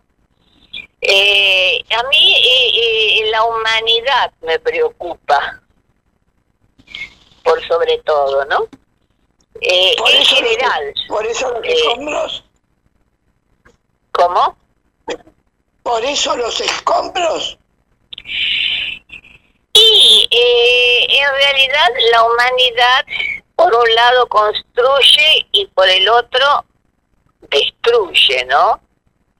Eh, y bueno, se ve que esa parte es la que más me toca porque me, me, me, me cuestiono el porqué de esa esa parte destructiva del ser humano, eh, ¿por qué eh, tiene que generar eh, esa parte tanto dolor en desmedro de los que hacen tantas cosas positivas y que quedan eh, ocultos? Eh, prácticamente de la de los buenos eh, se acuerda poco la gente porque los malos son los que am, hacen más ruido, ¿no? Eh, y en general la humanidad es bastante poco agradecida para aquellos que hacen grandes cosas por ella. Por favor, te interrumpo un, min- un minuto. ¿Pueden, eh, Martín, Ricardo, eh, que ya se van a conocer entre ustedes mejor porque hay, y digo desde afuera, un- un mundo afín? ¿Pueden pasar uno de los textos mm, para que los escuchemos todos Sí, cómo y no. los oyentes radiales? ¿Cómo no? Vamos por ello. Dale, ¿cómo? qué buena idea. Las palabras desfallecen de tanto ser usadas para no decir ni sentir. Lejanas de sí, de su esencia, se buscan, se empujan, se postergan. Son hojas secas que el viento arremolina y revuelve y se confunde entre ellas. Sustantivos, adjetivos, pronombres, ya ni siquiera pero hay quienes las siguen usando para aumentar el vacío, ese no lugar carente de precisiones, ese no lugar creado para despojarlas de sí. Y no se rinden, siguen tratando de enlazarse como antes, hermanadas por la inigualable lógica de las lenguas. Los humanos vacilan, ¿Esto será siempre así? ¿Habremos perdido el rumbo para siempre? ¿Quién dice sí y quién dice no? ¿Dónde el principio y dónde el fin? Bombas destruyen, piedras matan, todo es escombros, cicatrices, costras, y las palabras entre todo lo humeante, entre todo lo innombrable, porque solo el silencio significa.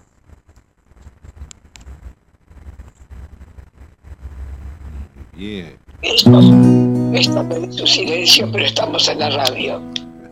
¿Qué dice Ricardo, Martín, Martín, Ricardo, sobre esto que nos dice la escritora Elsa Copati? Y sí, que coincido en su propia descripción, ¿no es cierto?, de, de buscar esta profundidad en la que este, el poeta, en, en definitiva, aborda los temas así profundos de la, de la, de la persona en sí misma, esa- ese momento de reflexión, de, de hablar de, este, de aquel que está en la búsqueda, de aquel que está sentido, dolido por algún motivo, ¿no?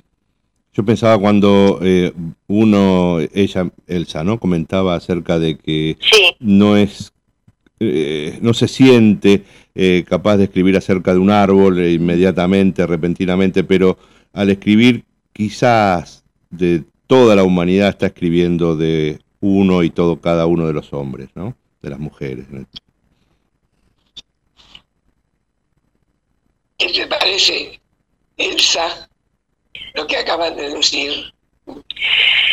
Claro, eh, eh, es de alguna manera eh, eh, una mirada eh, o sorprendida, tal vez eh, azorada por, por lo que mm, de pronto observa el fracaso de la palabra, porque en realidad cuando en este momento y en todos los momentos de la historia de la humanidad, es la palabra la que fracasa.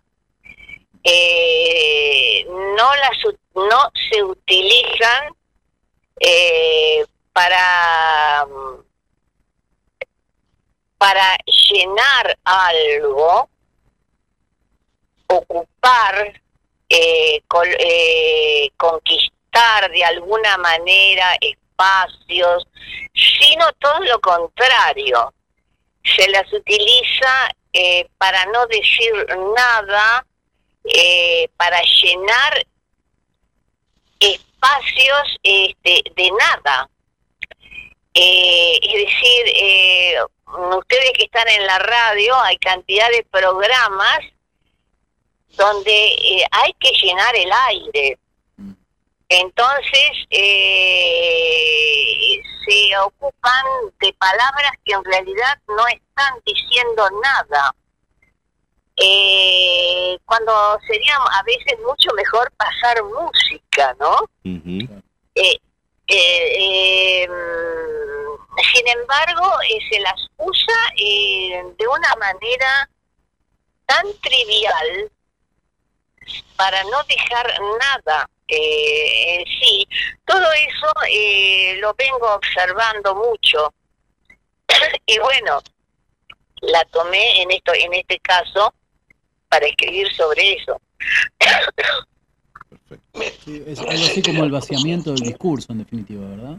Total, totalmente, totalmente. Por eso a veces pienso, porque yo soy de escuchar radio, eh, y finalmente termino poniendo Spotify. Eh, para para poner las cosas. Sí, hay algo que no funciona. No, pero de, de última, también la música es un discurso, es una, una manera de comunicar. Claro, pero eh, la, la música siempre comunica algo, eh, sensaciones, eh, hay siempre en la música a- algún mensaje eh, que a uno lo transporta a otro lugar mejor, generalmente, no siempre. Eh, y, y a veces eh, se ocupan con tantas palabras eh, repetitivas, cansadoras, eh, realmente es como que no estuvieran ocupando el lugar que les corresponde. Bueno, pero yo opino, eh, y no es solo una opinión, sino es un sentir, que hay compartimentos en la música. Hay músicas que son caminos hacia un futuro mejor desde un pasado creador y, eso- y hay otras que se llaman música que son la exacerbación de la destrucción. Claro, es igual, es lo mismo. Entonces ocurre lo mismo que en todos lo que hace a la pseudocultura, diferente de la cultura, porque cultura es cultivo, que camina hacia un futuro creador. Claro, exactamente. Eh, según eh, la música también cultivan o no. Es exactamente lo mismo en todas las artes, pienso yo, ¿no? Y, y en lo que se disfraza de arte. Y no lo es. Bueno, voy ahora a una parte estética real para también hablar de la palabra poética. ¿Estamos? Lo que escribiste es una unión de contenido con forma, de acuerdo con lo que pienso y siento, y, y viceversa. Sí. Forma con contenido. Entonces, acá viene una preocupación que hace a los que estudiamos palabra literaria. Estamos.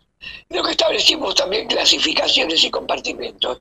Incluso lo hicimos personalmente.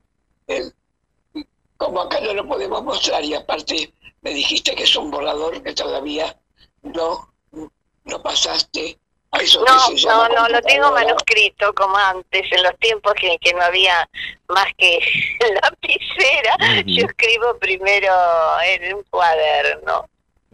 Entonces, entonces una pregunta clasificatoria concreta. El, esto que pasó recién eh, con tu voz. Entonces, ¿cómo lo escribiste? ¿De margen a, a margen? Eh, ¿Del medio de la hoja manuscrita? No, no, yo lo escribo de margen a margen, eh, manuscrito en un cuaderno. De margen a margen, no lo escribí en verso.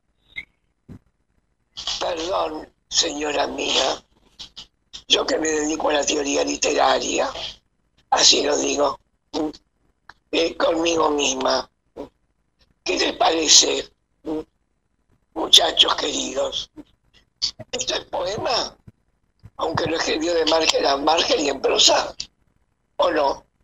Yo creo que la cuestión de la forma no tiene mucho que ver con lo que con la construcción del poema. La forma eh, ahora es mucho más libre y se me ocurre que eh, está más en la esencia de lo escrito que en la, la- digamos que el formato definitivo que uno que el autor le da. Creo que viene más por ahí. Eh, ya el, el- el- el metraje, lo arreglado, creo que ya es una discusión que no, no, no, no digo antigua, pero sí una cuestión que no es necesaria, no es estrictamente necesaria, ¿verdad? ¿Te puedo contar algo? Sí, sí, por Sí, supuesto. eh, es que yo hace, ya desde hace bastante tiempo eh, no escribo en versos, eh, porque me parecen, me, me parecen en este momento para mí, ¿eh? no para los demás, innecesario. En, en mi caso, eh, y es como que ya no lo preciso. Perfecto.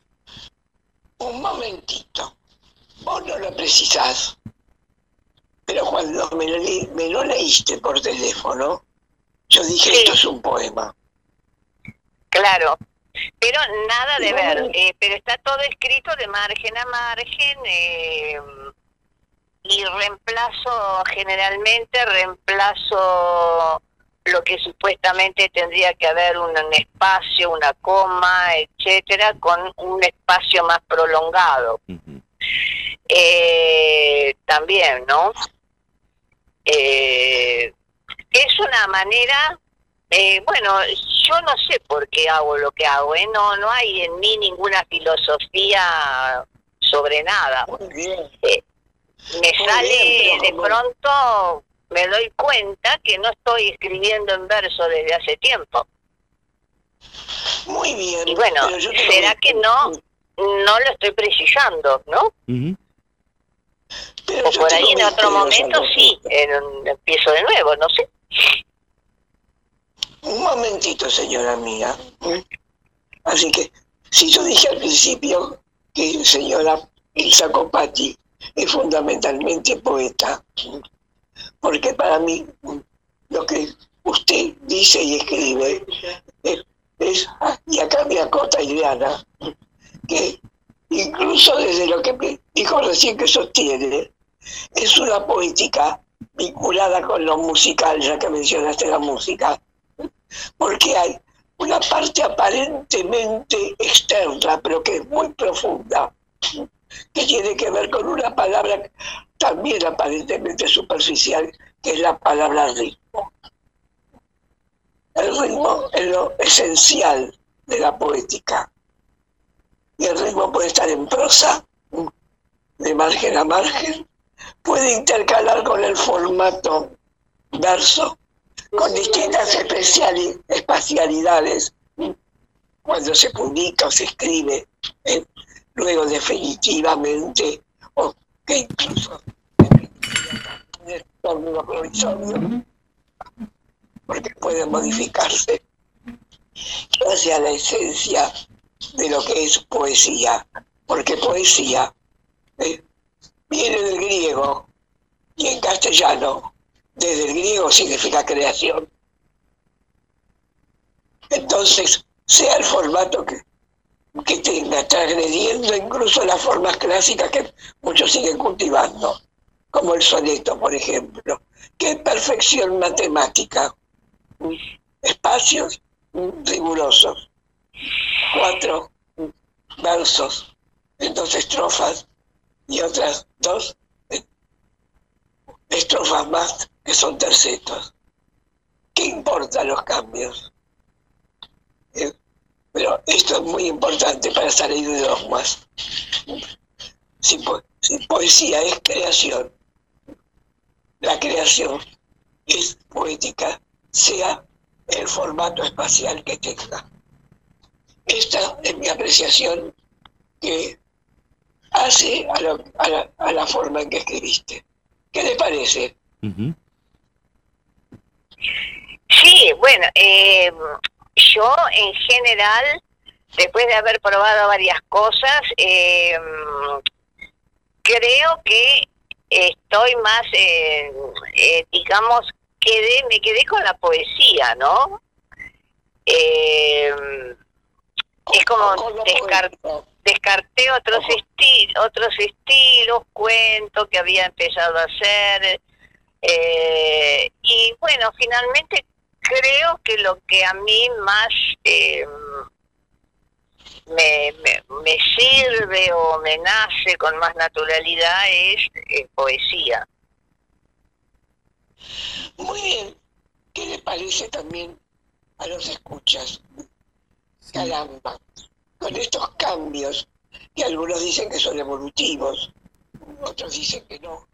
Cambio no es siempre evolución, sino transcurso de- del tiempo que adopta distintas formas y qué temas los contenidos en relación con lo que dijiste, eh, y lo que di- dijeron también ustedes, muchachos queridos, y no vuelvo a repetir lo que estoy diciendo.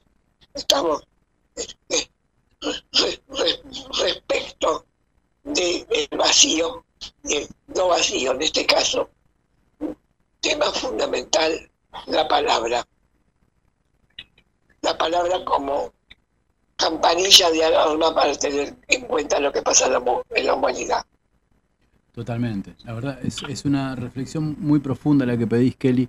Eh, te, te vamos a pedir un favorcito que tiene que ver con, con el tiempo que nos, nos queda de programa. Este, si, si podemos hacer un, cierre y nos queda pendiente una segunda parte de esta charla, si les parece bien, porque realmente es muy rico y tenemos mucho más de lo que hablar, pero este, te- tenemos a María Fernanda también esperándonos y si les parece, eh, ha- hagamos un cierre de, lo, de- de- de la entrevista, ¿te parece? Hay un poema para cierre, ¿no? Sí, sí, lo despedimos con él, sí.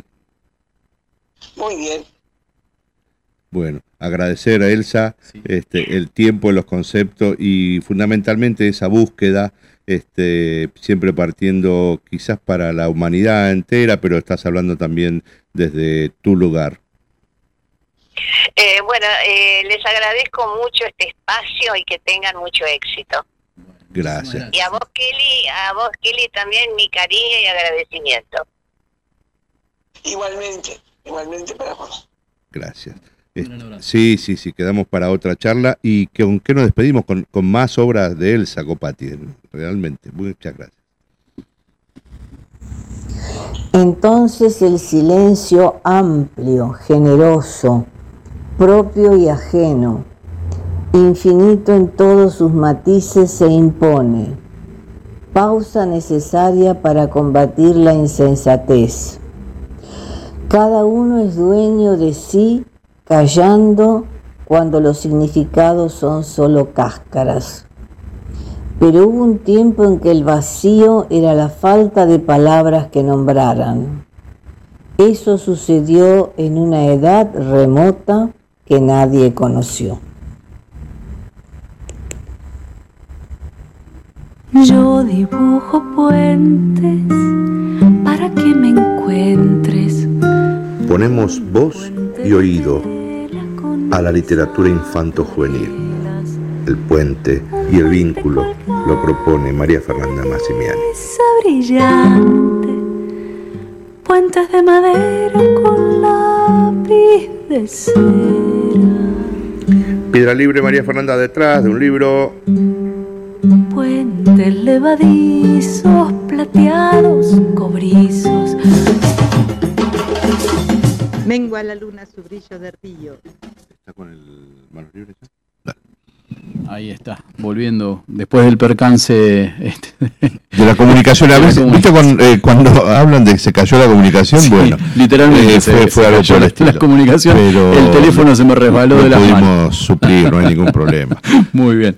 Bueno, eh, nos no quedó se una amiga con la que todavía claro. prácticamente la estamos agarrando en el horario de protección al menor. Sí. Este, ¿A usted le parece? Hola, Ferma Simiani, ¿cómo estás? Hola, ¿qué tal? ¿Hace falta médico?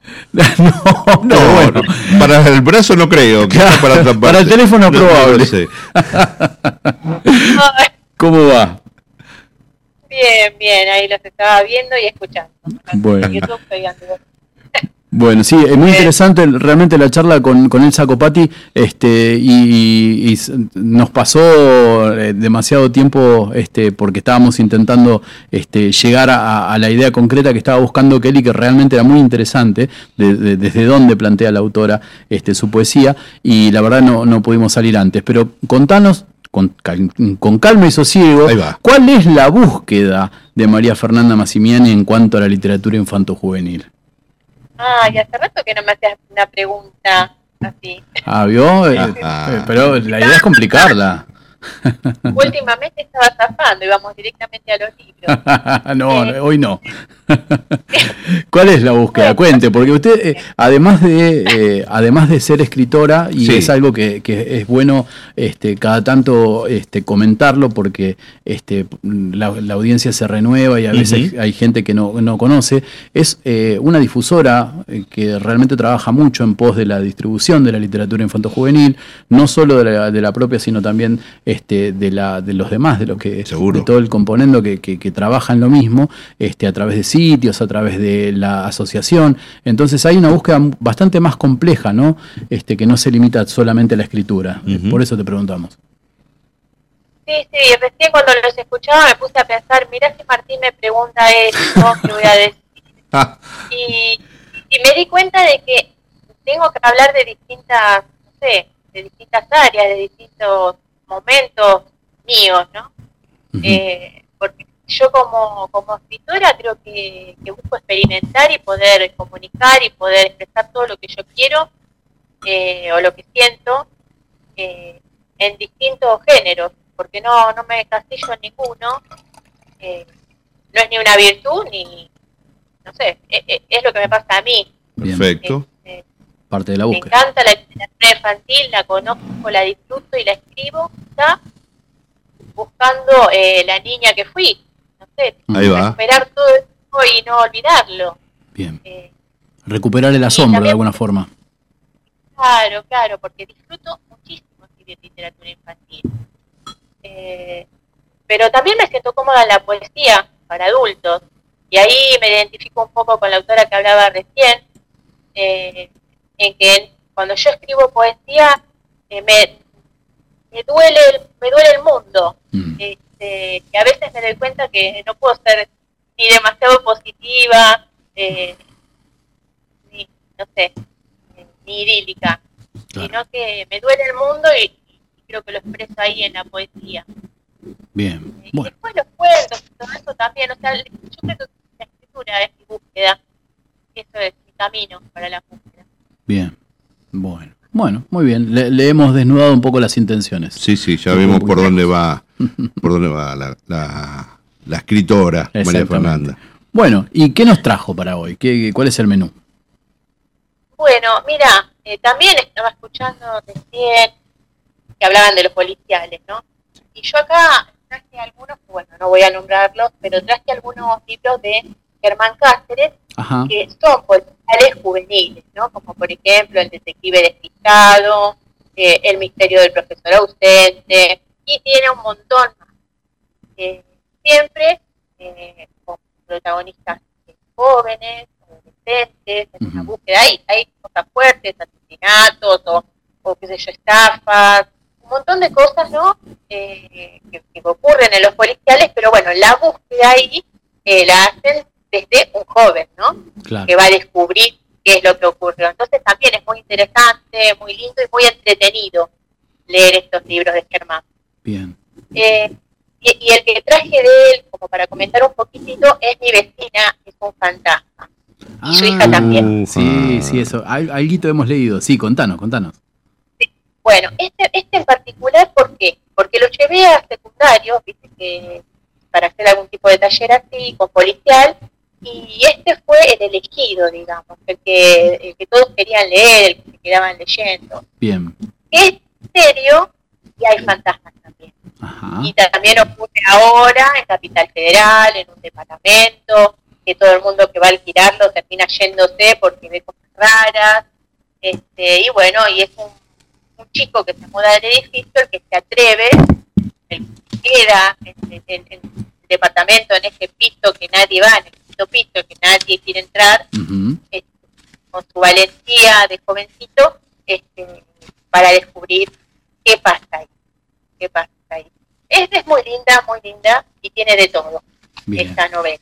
Bien. Y lo que encontré yo, viste que a veces esto de, de las búsquedas, eh, uno encuentra sin buscar a veces. Totalmente. Y acá atrás del libro, eh, Germán cuenta algo que por ahí les va a interesar. ¿Qué es lo que busca él? Ah, bien. Bien. Bueno, mira, desde chico quiso ser escritor eh, e historietista. El mundo le resultaba maravilloso por las aventuras que leía en libros y revistas. Escuchaba en la radio, veía en el cine. Imaginaba que por más fantasiosas que fueran, podían sucederle eh, en la realidad. Entonces, él acá, bueno, es mucho más largo, dice que lo que realmente él buscó mientras leía, después empezó a ver series también y todo eso, eh, es que le ocurra a él alguna una aventura así, y ser él el protagonista de esa Claro. aventura. Él, Claro. todos los lugares pensaba que a él le iba a pasar algo así. Eh, es un hombre mayor ahora y dice que realmente nunca le pasó ninguna de estas aventuras que él siempre buscó. Entonces, ya de grande, eh, se puso a escribir eh, lo- las aventuras que le hubiera gustado vivir, que son estos policiales que yo les digo y de misterio. Este, pero esto lo encontré sin querer cuando ustedes estaban justamente preguntando qué busca uno, ¿no? Sí. El escritor busca, Qué bueno. busca. Eh, bueno, ahí apareció, me pareció interesante. Este, Germán, que dentro de poquito va a estar en el taller, va a venir a darnos una charlita. Qué lindo.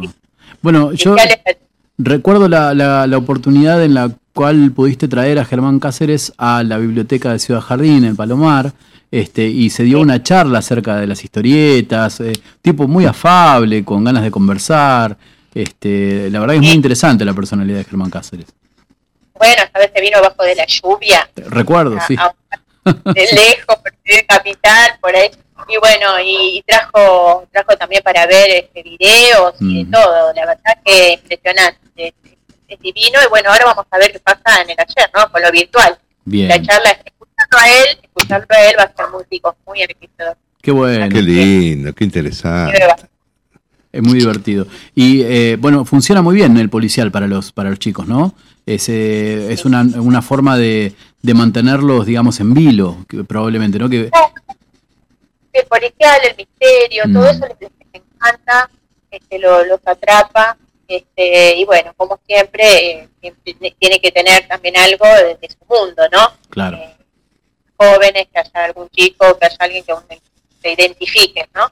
Que tenga los valores, sino de, los- de los jóvenes, que, que permitan que ellos sientan que están ahí. Este, y que eso lo logra muy bien, Germán. Bien. Por eso, ¿Tenías alguna otra recomendación, Fer? sí, eh, bueno, traje otro que es un cuento que es para nenes chiquitos, ¿eh? para nenes de 4, 5 años, 6, eh, que se llama ¿Dónde está la ballena? eh, de Mercedes Calvo, que bueno, en este libro eh, lo que tiene es un cuento muy bien ilustrado, precioso, eh, que va siendo como un juego entre la fantasía y la realidad, entre una nena que está leyendo y su hermanito que se está bañando.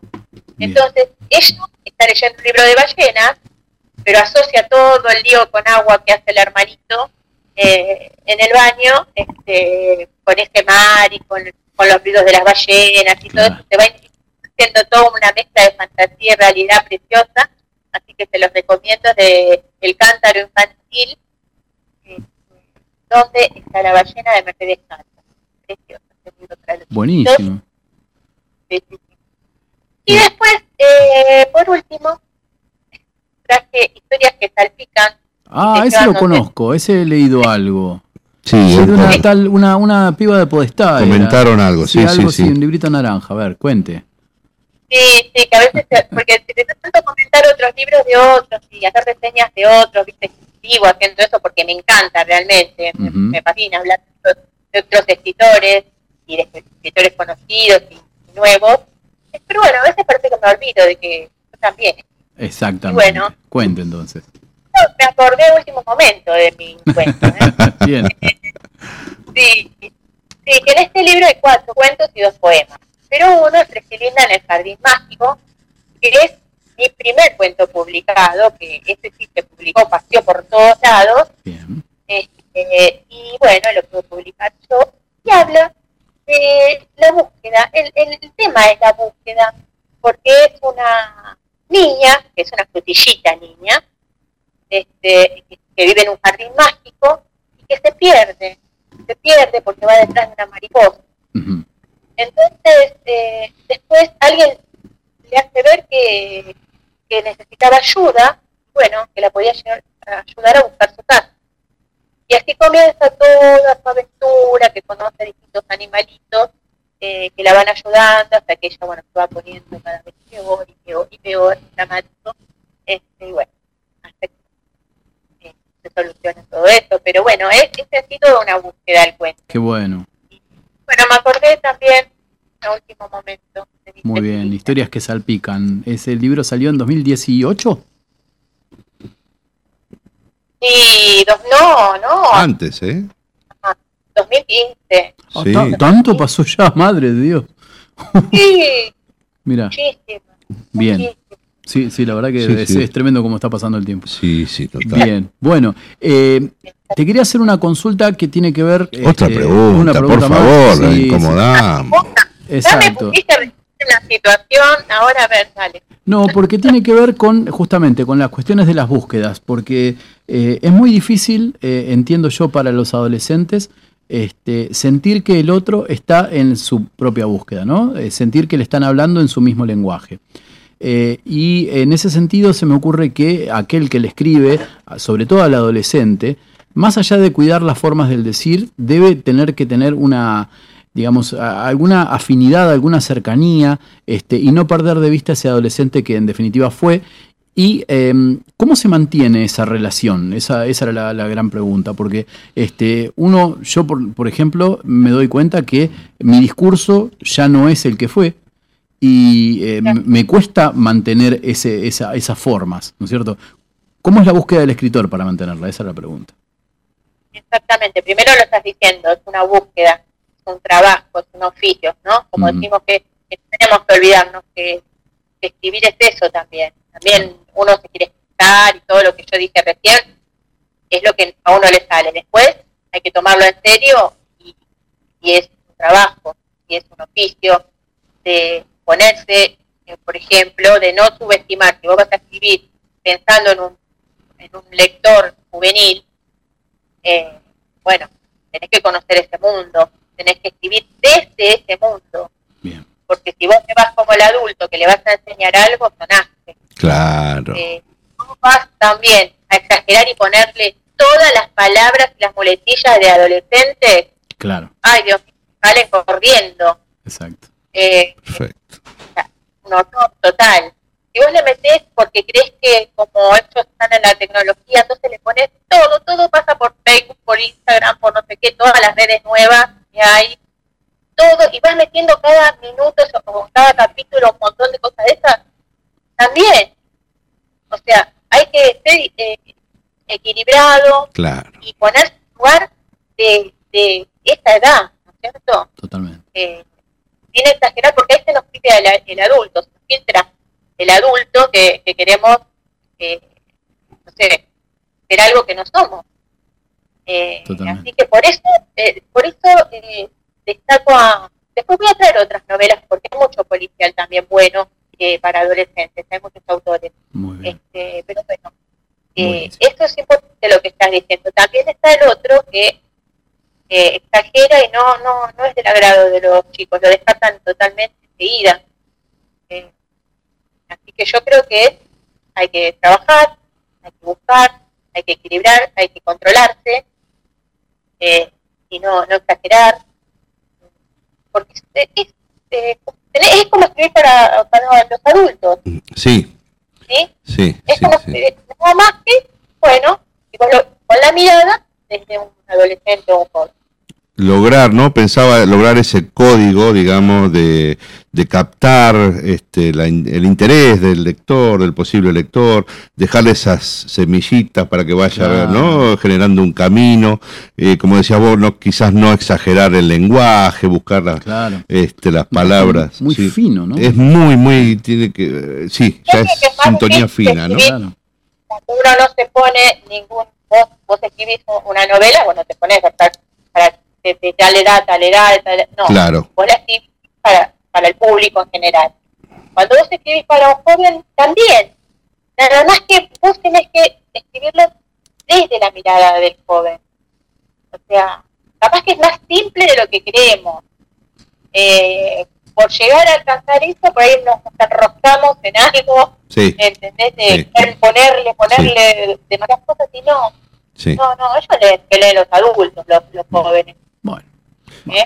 Por ahí es la temática, por ahí no sé, Claro. son, son distintas capas que uno va, tiene que estar este, buscando ahí. Que. Sí, sí, sí, sí, sí, total.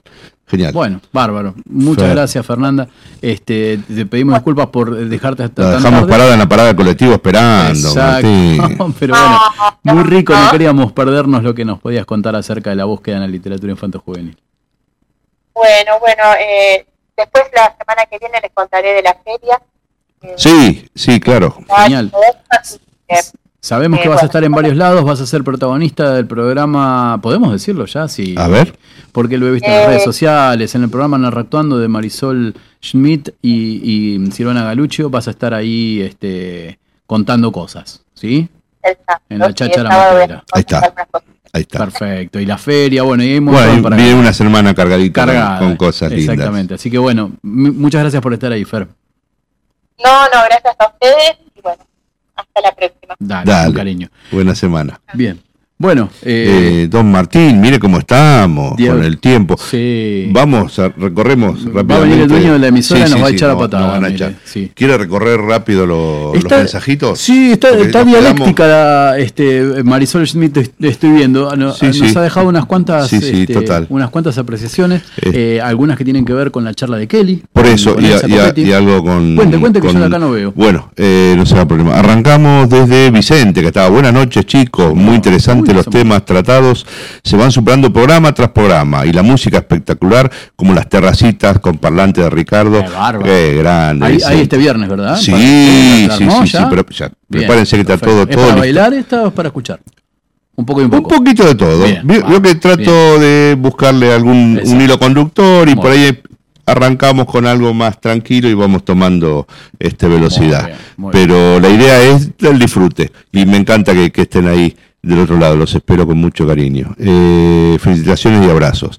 Marisol Smith dice, qué trabajo interesante ver el diálogo entre los escritos que uno tiene para compilarlos en un libro bajo un título en común. La poética de los escombros, decía, Sí, ¿no? Sí. Muy exactamente. La, interesante. la historia, la, la, la- trajo, claro, como que digamos siempre es el mismo libro, si usted quiere, Exacto. desde Sí, tintas miradas. Eh, me, me gustó mucho eso también. Me parece que el uso de la palabra está en falta. Eso a comentarios de lo que veníamos, venía conversando Kelly con, con Elsa y nosotros. Exacto. Eh, ah, mire lo que dice, es po- prosa poética. Y después dice, o poesía en prosa, mejor dicho. Bien. ¿Se, se acuerda cuando Kelly de- pedía una cierta definición de, de cómo estaba escrito la, la forma, ¿no? Y lo, lo que estaba. ¿Quiere que siga? ¿Va usted? Dígame. Siga, siga, siga, siga, siga. siga. Digo, sigo con Ahora me toca un programa a mí, tengo que hablar dos horas más. Ah, bueno. Eh, dice, qué lindo, Fer, me encanta porque muchos dicen que escriben las historias que les hubiese gustado que les contaran. Y acá se plantea la idea de escribir lo que a uno le hubiese gustado vivir. Hermoso. Muy sí, bien, sí, muy sí, bien. total. Hay que buscarle un calendario a Martín, dice, y se ríe. Sí, ya tengo más calendario por detrás que el que me queda por delante, me Bien, parece. Así que más- ya, más hojitas, bueno, está bien. Exacto, ya he pasado más hojas las que quedan. Y por ahí hablaba, bueno, se despedía de, de María Fernanda diciendo, te esperamos en Narracuando. y ahí se ríe y dice, hoy estoy con todo, perdón. Dice, Bueno, nada, por bien. favor. Así que bueno, muchas gracias por estar ahí, por La seguir idea es paso esa, a paso. el, el- el feedback, el- la interacción en- entre todos que estamos acá alrededor de los parlantes. Totalmente. Así que bueno, agradecerles. Este, hoy se hizo un poquito más largo de lo Sí, que es costumbre. Eh, Sí, señor, pasamos de largo. Exacto, quédense a mano si quieren, porque en un ratito ¿qué se va a hablar de, ¿Qué viene? ¿Qué viene? y de la música afro-norteamericana. Vamos a hablar, Sí. mire, eh, le traigo desde Dina Washington hasta, me- mejor, no, no adelantemos demasiado. Eh, la feria, este fin de ¿Guaguancó, semana. algo de eso no? Todavía no, Ah. pero en cualquier momento vamos para bien, allá. Bien, bien. Se llama, se llama el programa que viene. Los jueves blues. ¿Sí? y vamos para ahí. Una copita de coñac. Exacto. Y estamos ahí. Pero esto, ¿sabe que va a estar mañana circulando en la Feria del Libro? Sí, señor. Ni más ni menos. Nuestra programación completa con Vamos la. a estar ahí. Exacto. Con la inclusión de una nueva este, figura que tendremos a partir de mayo, que es la paya mielcita. Bien. Este, así que se empiezan a acercar más amigos. Y bueno, la idea es comentar un poquito, contar de qué se trata. Qué bueno, difundir a, a lo que estamos haciendo entre todos acá Exactamente. en Hipervínculo. Genial, genial. Bueno, muchas gracias por estar. Eh, Sí. La semana que viene venimos con un tema menos complicado que este, ¿verdad? Seguro. Que hablamos de las papas fritas, ¿no? No recuerdo. Sí, no sé. O, o la comida chatarra, no sé. de lo No, que la quiera, comida lo que ya es complicado la comida chatarra.